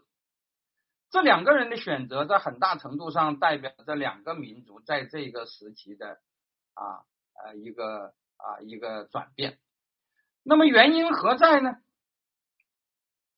一直以来，人们提出了种种的解说，甚至在某种程度上可以讲，这些解说成为这两个国家，我这里指的是中国、俄国，百年史至少百年思想史的一个核心议题。那么这个解说，这种解说的一个总体趋势，我觉得很很有意思，全世界都是这个趋势，就是从一种普世性的解说开始，越来越演变成一种特殊文化的解说模式就所谓的文化决定论的解说模式。俄国就是这样，大家知道，转变以后的十月革命，曾经被人认为是具有普世意义的一场革命。是吧？这不是俄国的道路，而是人类的道路，是吧？嗯，用当时俄国自己的，嗯，那个托洛茨基的一句话说：“十月革命开辟了人类历史新纪元，是吧？”当时全世界的左派很多人都相信这一点，是吧？那个那个，呃，十月革命啊，是代表了人类的方向。但是过去一百年，苏联现在解体了，今天的很多人解释十月革命。不管是赞成十月革命的，还是反对十月革命的，几乎都认为它是俄罗斯独特化的结果，是吧？没有什么人在提什么啊，什么什么十月革命的普世性这个这个说法了，是吧？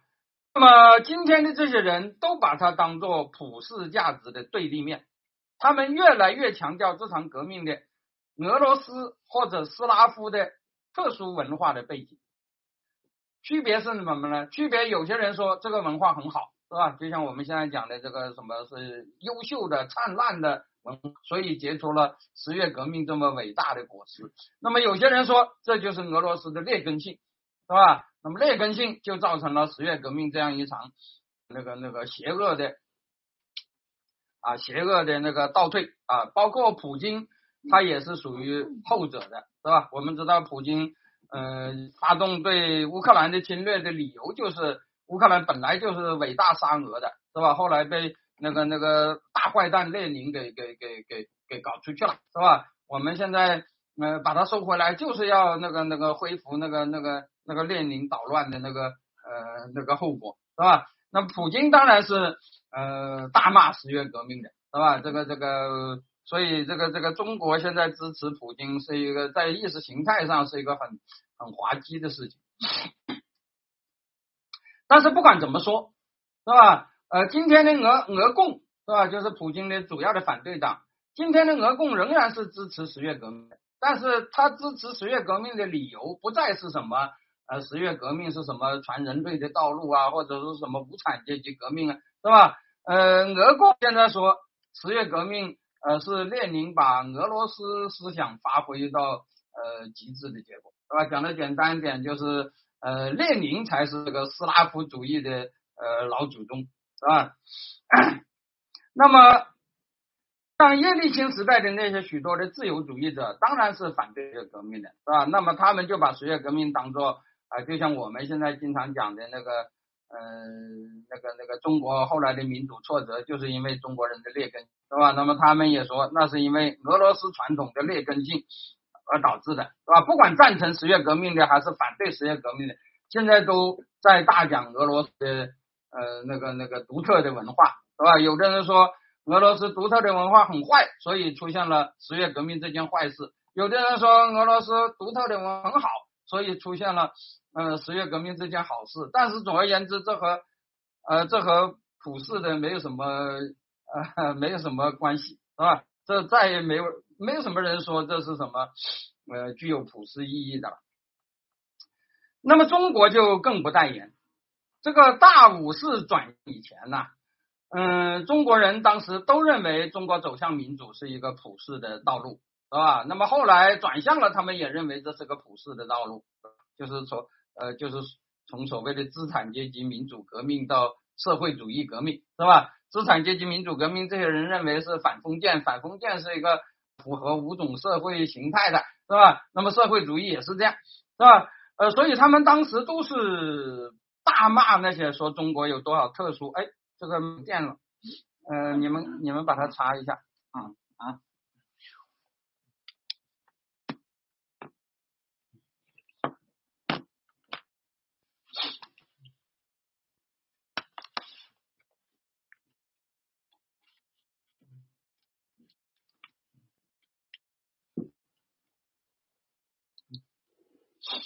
啊，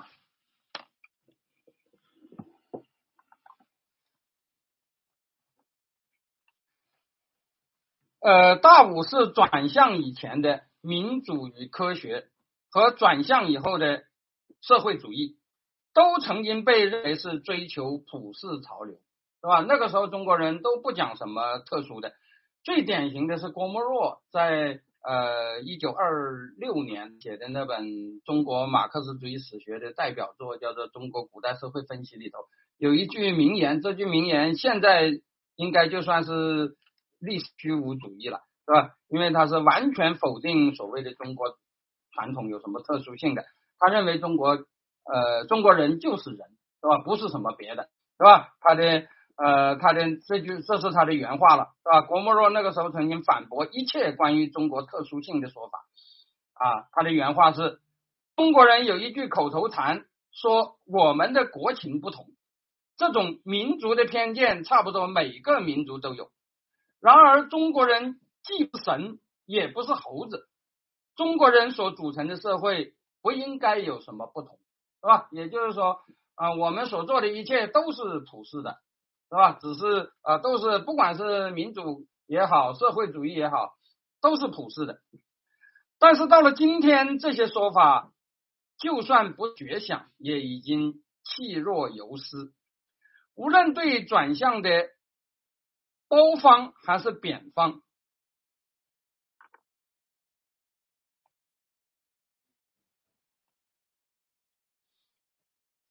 新文化运动所针对的所谓的。传统文化或者说是特独特的国民性，都已经成为解释运动转向的主要进路，是吧？这些人现在他们都非常强调中国的特殊性，是吧？那么有些人说啊，像沿用鲁迅的说法，是因为中国人有劣根性，所以启蒙就启不成，是吧？这启蒙好像在全世界都是很成功，就是在中国特别失败，是吧？那么有些人说中国是优根性。是吧？所以那个那大家知道现在就是主流了，是吧？包括著名的甘阳先生还创造了一套一套叫做什么通三统的理论，是吧？呃，试图在孔夫子和毛泽东极端反孔，把孔子的墓都挖了的毛泽东之间建立一套所谓的那个什么一以贯之的什么什么那套东西，那个什么呃孔夫子到毛泽东的伟大传统。呃，而且是很独特的传统，世界上其他国家都没有的，只有中国有。所以以前有孔夫子，现在有毛泽东，是吧？将来还有某某某，是吧？呃，总而言之，这也是独一无二的，是吧？也就是说，现在是吧？这个解释中国的历史也变成一种很独特的说法。当然，这个独特，呃。呃，包括有的人说是优根性，有的人说是劣根性。用当年郭沫若的话来讲，就是有些人说中国人是猴子，有些人说中国人是神仙，是吧？总之就不太像人，是吧？那个那个那个呃，不是比别的人都呃更伟大，就是比别的人都更呃渺小，是吧？那个那个呃，就变成这样一种状态。啊，现在啊，这个这个啊，而一种人同此心，心同此理的角度来解释转向，好像就变得越来越过时了。但是如果我们不是只看中国或者看俄罗斯，而是放眼全世界，我们就觉得像这样看是没有什么道理的，是吧？因为我刚才已经讲了，是吧？虽然每一个国家都有自己的传统，都有自己的特殊因素，每一个国家的民主的涨潮和退潮都有很多具体的不见，但是从宏观上看，一九一一到一九一八年间，东西方五大帝国几乎同时崩溃而出现民主宪政的实践，到一九三零年代，大多数这些实践又都次第受挫失败。嗯，三零年代是民主的至暗时刻，是吧？这一点是没有问题的啊。这个世界，这个我刚才讲的第二波民主化的结果，呃，的成果几乎都断送了，而且，呃，这些国家往往变得比民主化以前还要专制，是吧？那么有些人当时都非常之悲观，甚至有些人都自杀了，是吧？就像那个茨威格就是这样的一个例子，是吧？呃，觉得这个这个。呃，人类从此万劫不复，都根本就没有任何希望，他也不愿意活在这个世界上，是吧？那么当时他他当时不当然不会想到，呃，所以后来那个那个冷战以后，像那个呃福山写的那个什么历史的终结啊，说民主就最终胜利了，是吧？这种呃民主绝对没有希望了和民主最终胜利了，是吧？这种很乐观很悲观的，在在历史上都曾经出现过的，是吧？呃，但是啊，一九三零年，绝大多数这些实践又都次第失败，导致打打着不同左右招牌的极权主义在世界各地兴起。这无疑是一个世界性的现象。我觉得用某种特殊文化来解释，显然是啊，显然是不，显然是说不通的，是吧？如果你说中国出现了这个现象是因为中国特殊，俄国出现了这个现象是因为俄国特殊。那当时世界上还有什么不特殊的呢？是吧？所有这些国家几乎都出现了这一类的啊现象，是吧？应该说，第二波民主化的兴起和退潮，迄今没有得到完美的解释。过去普世主义的社会阶段论啊，就是马克思主义有一种所谓五种社会派的这个啊这个普世的那种啊进化的理论。现在已经没有什么人相信了，但是回到特殊主义的文化类型说，难道就是正确的吗？我前面已经讲了，当时不同文化背景的五大帝国，这五大帝国都是文化差别很大的，是吧？呃，我大清据说是啊相信儒教的，是吧？是所谓的儒教文化，而德意志啊，当然德意志要改革以后一直就没有。呃，哪个宗教是统一的，是吧？德德国始终是有一部分人信天主教，一部分人信新教。不过我们知道，一八七零年统一的德意志帝国是由信新教的普鲁士来完成的，是吧？普鲁士毫无疑问是个新教国家，是吧？这个是没有问题的。所以你也可以说，德意志帝国是一个新教国家，是吧？那那他那个天主教，呃，主要是在奥地利那一块，是吧？那个那个那个，就就德国而言。是吧？那么新教的德意志、儒教的我大清、天主教的奥匈帝国、东正教沙俄和伊斯兰教的奥斯曼帝国，几乎都同时出现了专制的危机，发生了走出帝制的过程。你说哪一个国家的文化是独特的？是吧？但是除了个别国家以外，他们接着都深陷我们今天讲的叫转型危机，是吧？就是呃，帝制垮了，但是民主建立不建立不起来，或者说是呃不能够走向正规，是吧？他们接着都深陷转型危机。到第二次世界大战前，这一波的民主进程几乎都出现了，这一波国家的民主进程几乎都出现了实质性的逆转。信新教的像德国，信天主教的像意大利、奥匈，信东正教的像俄国和南斯拉夫。欧洲国家是吧？不管你信什么的，大概都出现了这样的过程。亚洲的儒教中国、神道教日本，包括信小乘佛教的泰国，是吧？这是东亚三个独立的国家，从来没有做过殖民地的国家，也是这样。甚至一些在中世纪都没有专制传统的国家，是吧？比如我前面提到的波兰，中世纪它实行的就是。自由选王制贵族共和国是吧？呃，欧洲中中世纪波兰的国王就是选举产生，不是世袭的啊。当然，这个选举是一些是贵族的选举了，是吧？那个时候他就没有专制，但是在两次世界大战间，仍然出现了带有很浓厚独裁性质的萨纳奇体制，是吧？当时苏联的呃，当时那个波兰的铁腕人物就是他的军队统帅啊，就是秘书次级元帅。是吧？呃，他是实行啊军政府统治的，是吧？这个体制他的说法叫整顿啊，整顿就是 sanaki，是吧？就是波波兰语的 sanaki。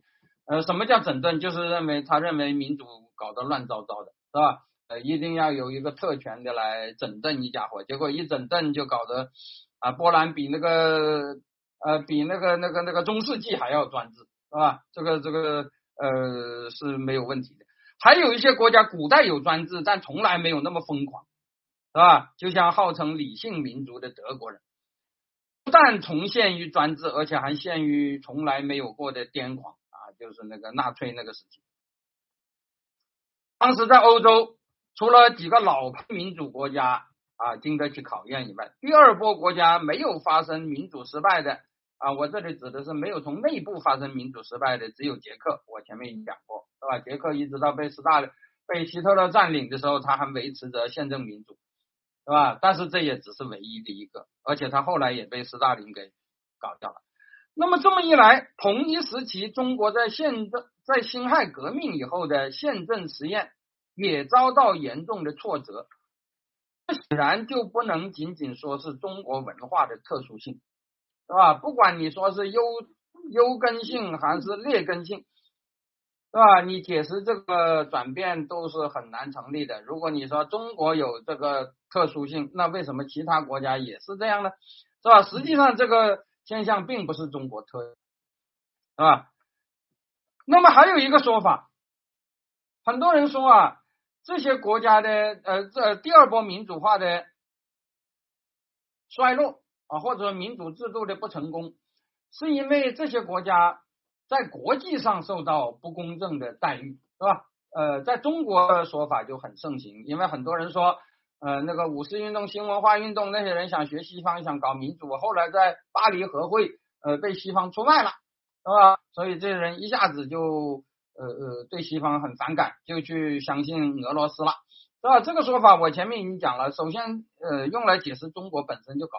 就解释不通的，是吧？因为你说五四西方，呃呃呃，在在那个巴黎和会上，西方的确是呃做的不不不地道，没有为中国主持公道，是吧？讲的简单点，就是日本要抢青岛，呃，西方各国也同意了，但是西方各国本身并没有侵略中国，是吧？他只是没有主持正义而已，而西方在。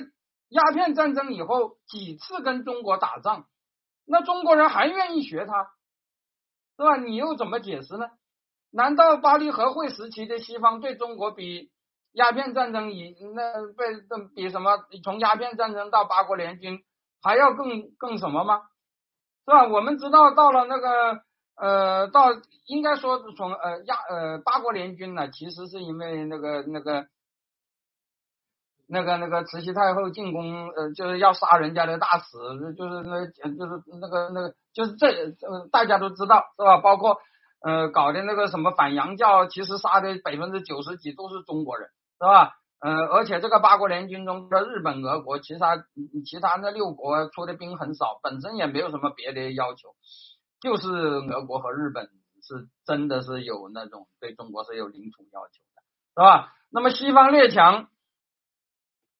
其实从那个第二次呃，我们呃呃应该叫英法联军之役吧，英法联军之役以后，他们其实主要是要维护已经有的一些权益啊，不愿意轻易放弃，要继续扩大权益是都已经没有了，是吧？就是那个呃有这种继续扩大侵略的只有俄国和日本，是吧？可是你中国人以后偏偏是很喜欢学日本，喜欢学俄国。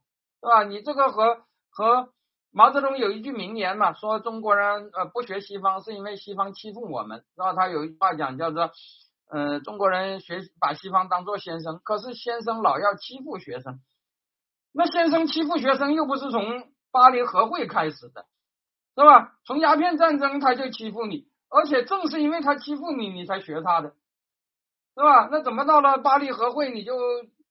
你就突然间觉得他巴黎和会他也没有欺负你，他只不过就是没有为你两肋插刀就是了，是吧？那个所以我觉得这个说法是啊是说不通的，而且我这里要讲这个说法更说不通的一点就是，那巴黎和会如果我们真的拿回了青岛又怎么样呢？是吧？如果我们没有受到欺负又怎么样呢？是吧？大家知道。很多人都认为民主化的失败与相关国家在凡尔赛体系中得益与否，也就是所谓救亡与否是有关的，是吧？很多人说五四启蒙的失败是因为救亡压倒启蒙，是吧？是因为巴黎和会，是因为中国呃对外吃了亏，啊，什么什么什么等等等等，是吧？那么的确也有些人说啊，呃，战败国也有这样的问题，是吧？大家知道希特勒上台跟那个。呃，德国人一战以后战败以后产生的那种复仇也是有关的，是吧？的确，呃，一战以后德国是搞得很悲惨，是吧？维玛共和国时期那个经济一直就没有办法翻身，那个那个希特勒能够上台和这一点是也是有关系，是吧？我们也可以说战败国德、奥、匈牙利、土耳其和保加利亚。民主化的失败，很多人认为都与战败以后遭遇战胜的欺负，产生救亡或者复仇的诉求，而走向军国主义，是吧？和这个是有关的。那么匈牙利和俄国就尤为典型，是吧？这两个国家在呃凡尔赛体系中也是，呃呃呃，当然俄国没有参加凡尔赛体系，但是它是也是在一战后土崩瓦解。是吧？那个、那个、那个，呃，发生内战，是吧？那个、这个、这个，很呃，是是吃了很大的亏的。那么中国是正国，但是在巴黎和会中吃了亏，是吧？民主失败，也曾经被解释为受到外界的欺负，号称是救亡压启蒙。啊，但是我当然大家知道我不同意这个看法，除了其他理由以外，我这里还要说，那假如战胜国又怎么样？尤其是巴黎和会中的获利者又怎么样？我们知道巴黎和会说是中国受欺负，其实主要就指的是日本，是吧？这个德国占领的青岛没有归还中国，而被日本拿走了。但是日本呢？日本本身它的大政民主不也失败了吗？是吧？在欧洲大战中得胜，并且获得重大利益的，最典型的是三个国家。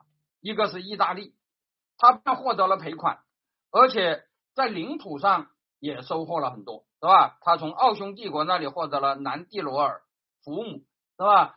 呃，意大利至今为止还有三个州是讲德语的，是吧？这三个州啊，就是那个南蒂罗呃南蒂罗尔州，是吧？还有那个现在以前叫福姆，现在叫迪里亚斯特，这都是从奥匈帝国拿到的呃讲德语的领土。当然，最典型的是南斯拉夫。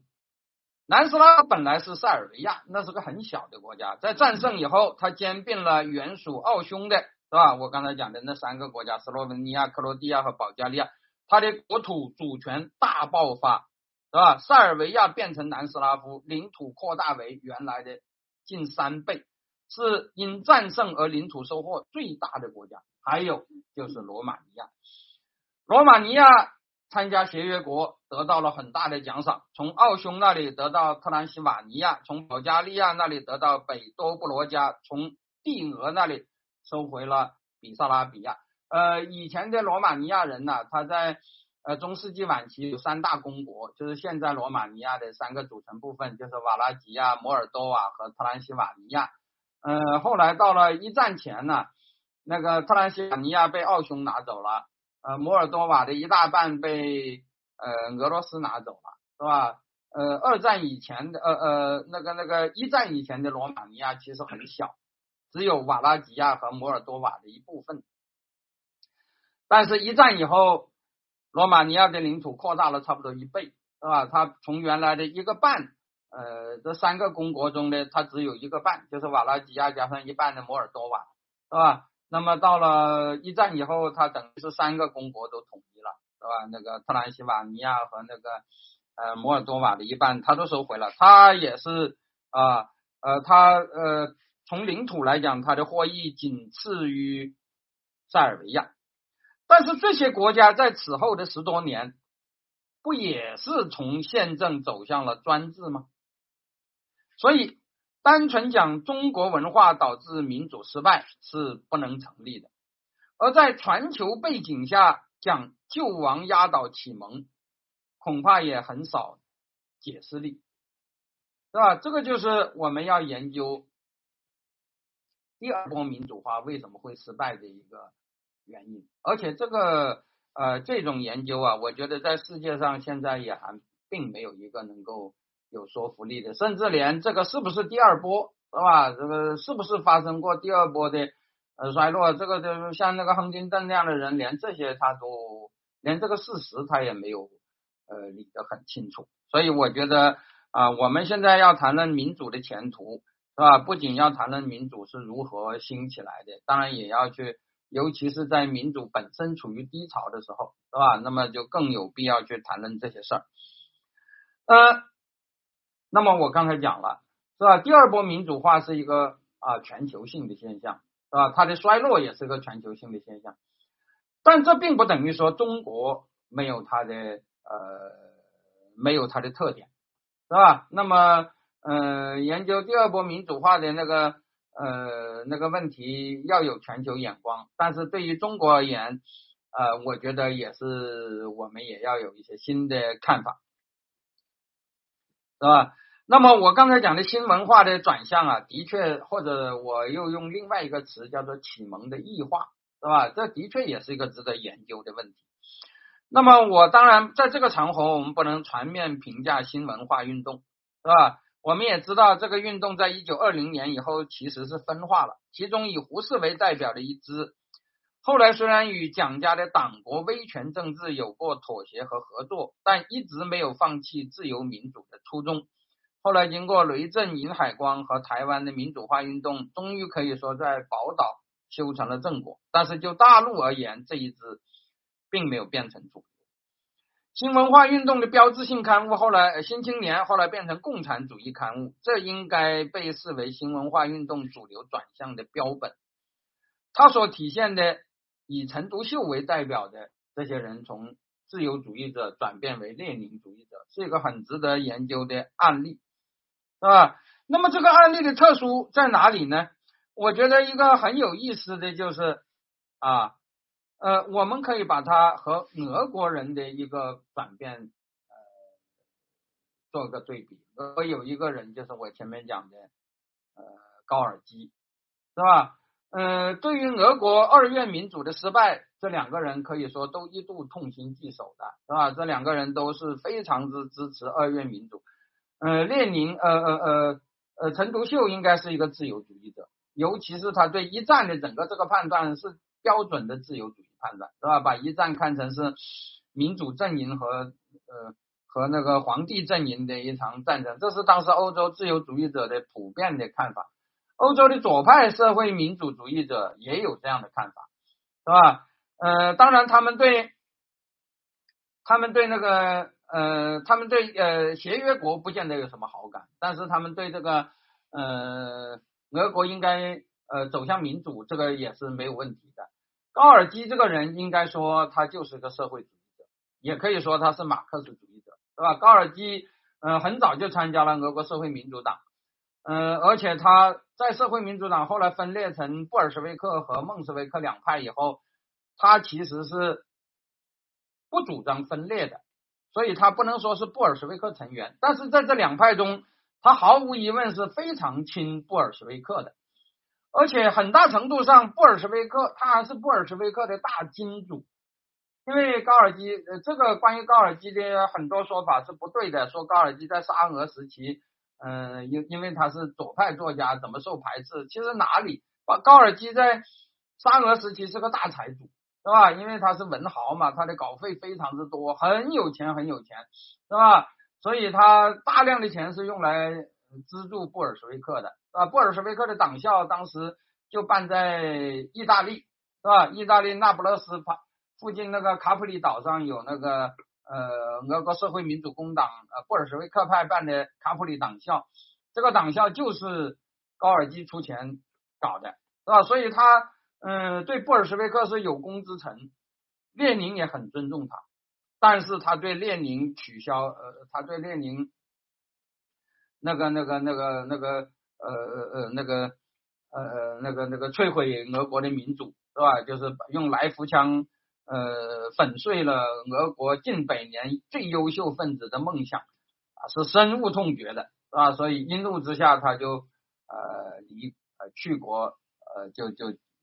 但是他后来也发生了一个转变，是吧？那么到了一九三五年，他就又回到苏联。一九三六年他就去世了，是吧？当然，在回俄国定居之前，几次短期回苏联就已经讲了很多乱七八糟的话了，是吧？最有名的就是去歌颂古拉格，是吧？那个就已经做的非常之出格了。那么我这里讲的是啊。呃，这两个人都原来是个民主派，后来就转向列宁主义、斯大林主义。但是最有趣的是，这两个人转向的难度，是吧？如果你仅仅从思想来讲的话，像高尔基这样的一个人，他原来就是社会主义者，而且原来就是他虽然本人不是布尔什维克的成员，但是一直是很亲布尔什维克的，是吧？而且他肯定是马克思主义者，这一点是没有问题，就是因为马克思从嗯，马克思主义从普列汉诺夫传到俄国以后，主流值就是孟斯维克，不是呃不是列宁那一支，是吧？但是高尔基从大骂列宁，从非常痛惜俄国的呃二月民主被摧毁，呃一出国就出国了十年，是吧？他那个转变用了啊用了十多年的时间，从一九一八年一直到大概是一九三三年三四年，他开始说。斯大林的好话是吧？到了一九三五年，回到苏联去定居，大概经过了十多年的转变。而陈独秀，他在呃，他在一九一九年以前，应该说不是社会主义者，甚至都不是社会民主主义者，他应该就是一个自由主义，是吧？当然，他那个自由主义比较激进啊，但是他毫无疑问，当时对社会主义是没有什么理解的，是吧？但是你就说他从一个社会主义者变成一个列宁主义者，只花了两年时间，而且更重要的是，高尔基从骂列宁啊愤而出走，到后来回去拍斯大林的马屁，是吧？这个过程啊，是很多人都指责他的人格，呃，是是是呃是被呃是是堕落了的，是吧？连他自己其实内心也有这样的那个那个那个看法。但是对于陈独秀，似乎没有人说他自己也没有这么认为，是吧？他这个转变是基于什么？呃，是基于出卖人格啊，还是什么什么之类的，是吧？呃，当然了，陈独秀加入第三国际以后，的确是很受气，是吧？但那是以后的事情，是吧？在他发生这个转变的时候，他并没有觉得有多大的痛苦，别人也没有觉得这是。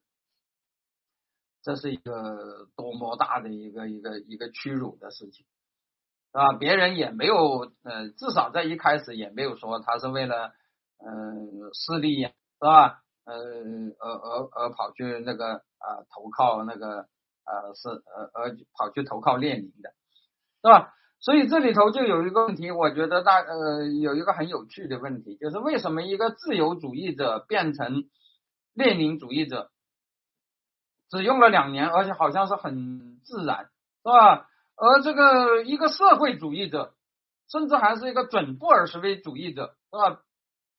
跑去呃从骂列宁到跑去拍斯大林的马屁，是吧？这个如果仅仅从意识形态来讲的话。呃，这个变化应该说要小得多，但是的确花了十几年的功夫，是吧？这的确也是一个非常有趣的问题，而且这个问题是不能通过什么救亡啊、压倒启蒙啊这种爱国主义来解释的，是吧？为什么呢？因为道理很简单，如果用这个东西来解释高尔基，倒是有一定理由的，是吧？因为高尔基骂列宁的时候，俄国正处于内战阶段。是吧？大家知道，一九一八年的俄国是一个什么状况啊？当时是血流成河，四分五裂，到处都在打仗，是吧？但是到了啊，到了他开始对呃那个俄国共产党开始开始呃就是有好感了，是吧？开始说斯大林的好话了，是吧？到了一九二九年，他开始转变的时候，是吧？到了一九三三五年，他就彻底转变了。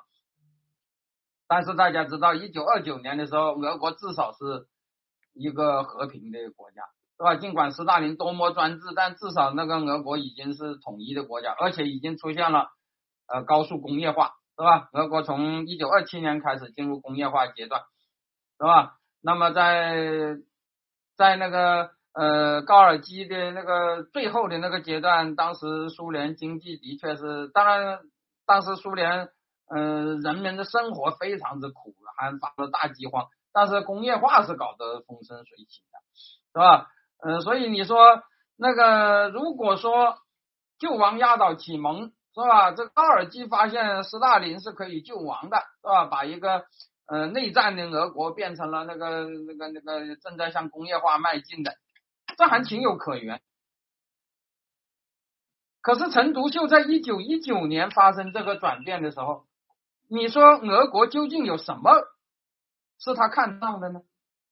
俄国那个时候有工业化了吗？没有啊！一九一九年的时候，俄国还是处在内战之中，是吧？那个时候的俄国，说实在的，比中国还要乱，比中国流血还要多，是吧？俄国的内战死了一千万人，是吧？当然，比起二战的人还是少。俄国真的是死得起人的，是吧？那个那个。那个中国的所谓军阀混战的规模都没有俄国内战那么大，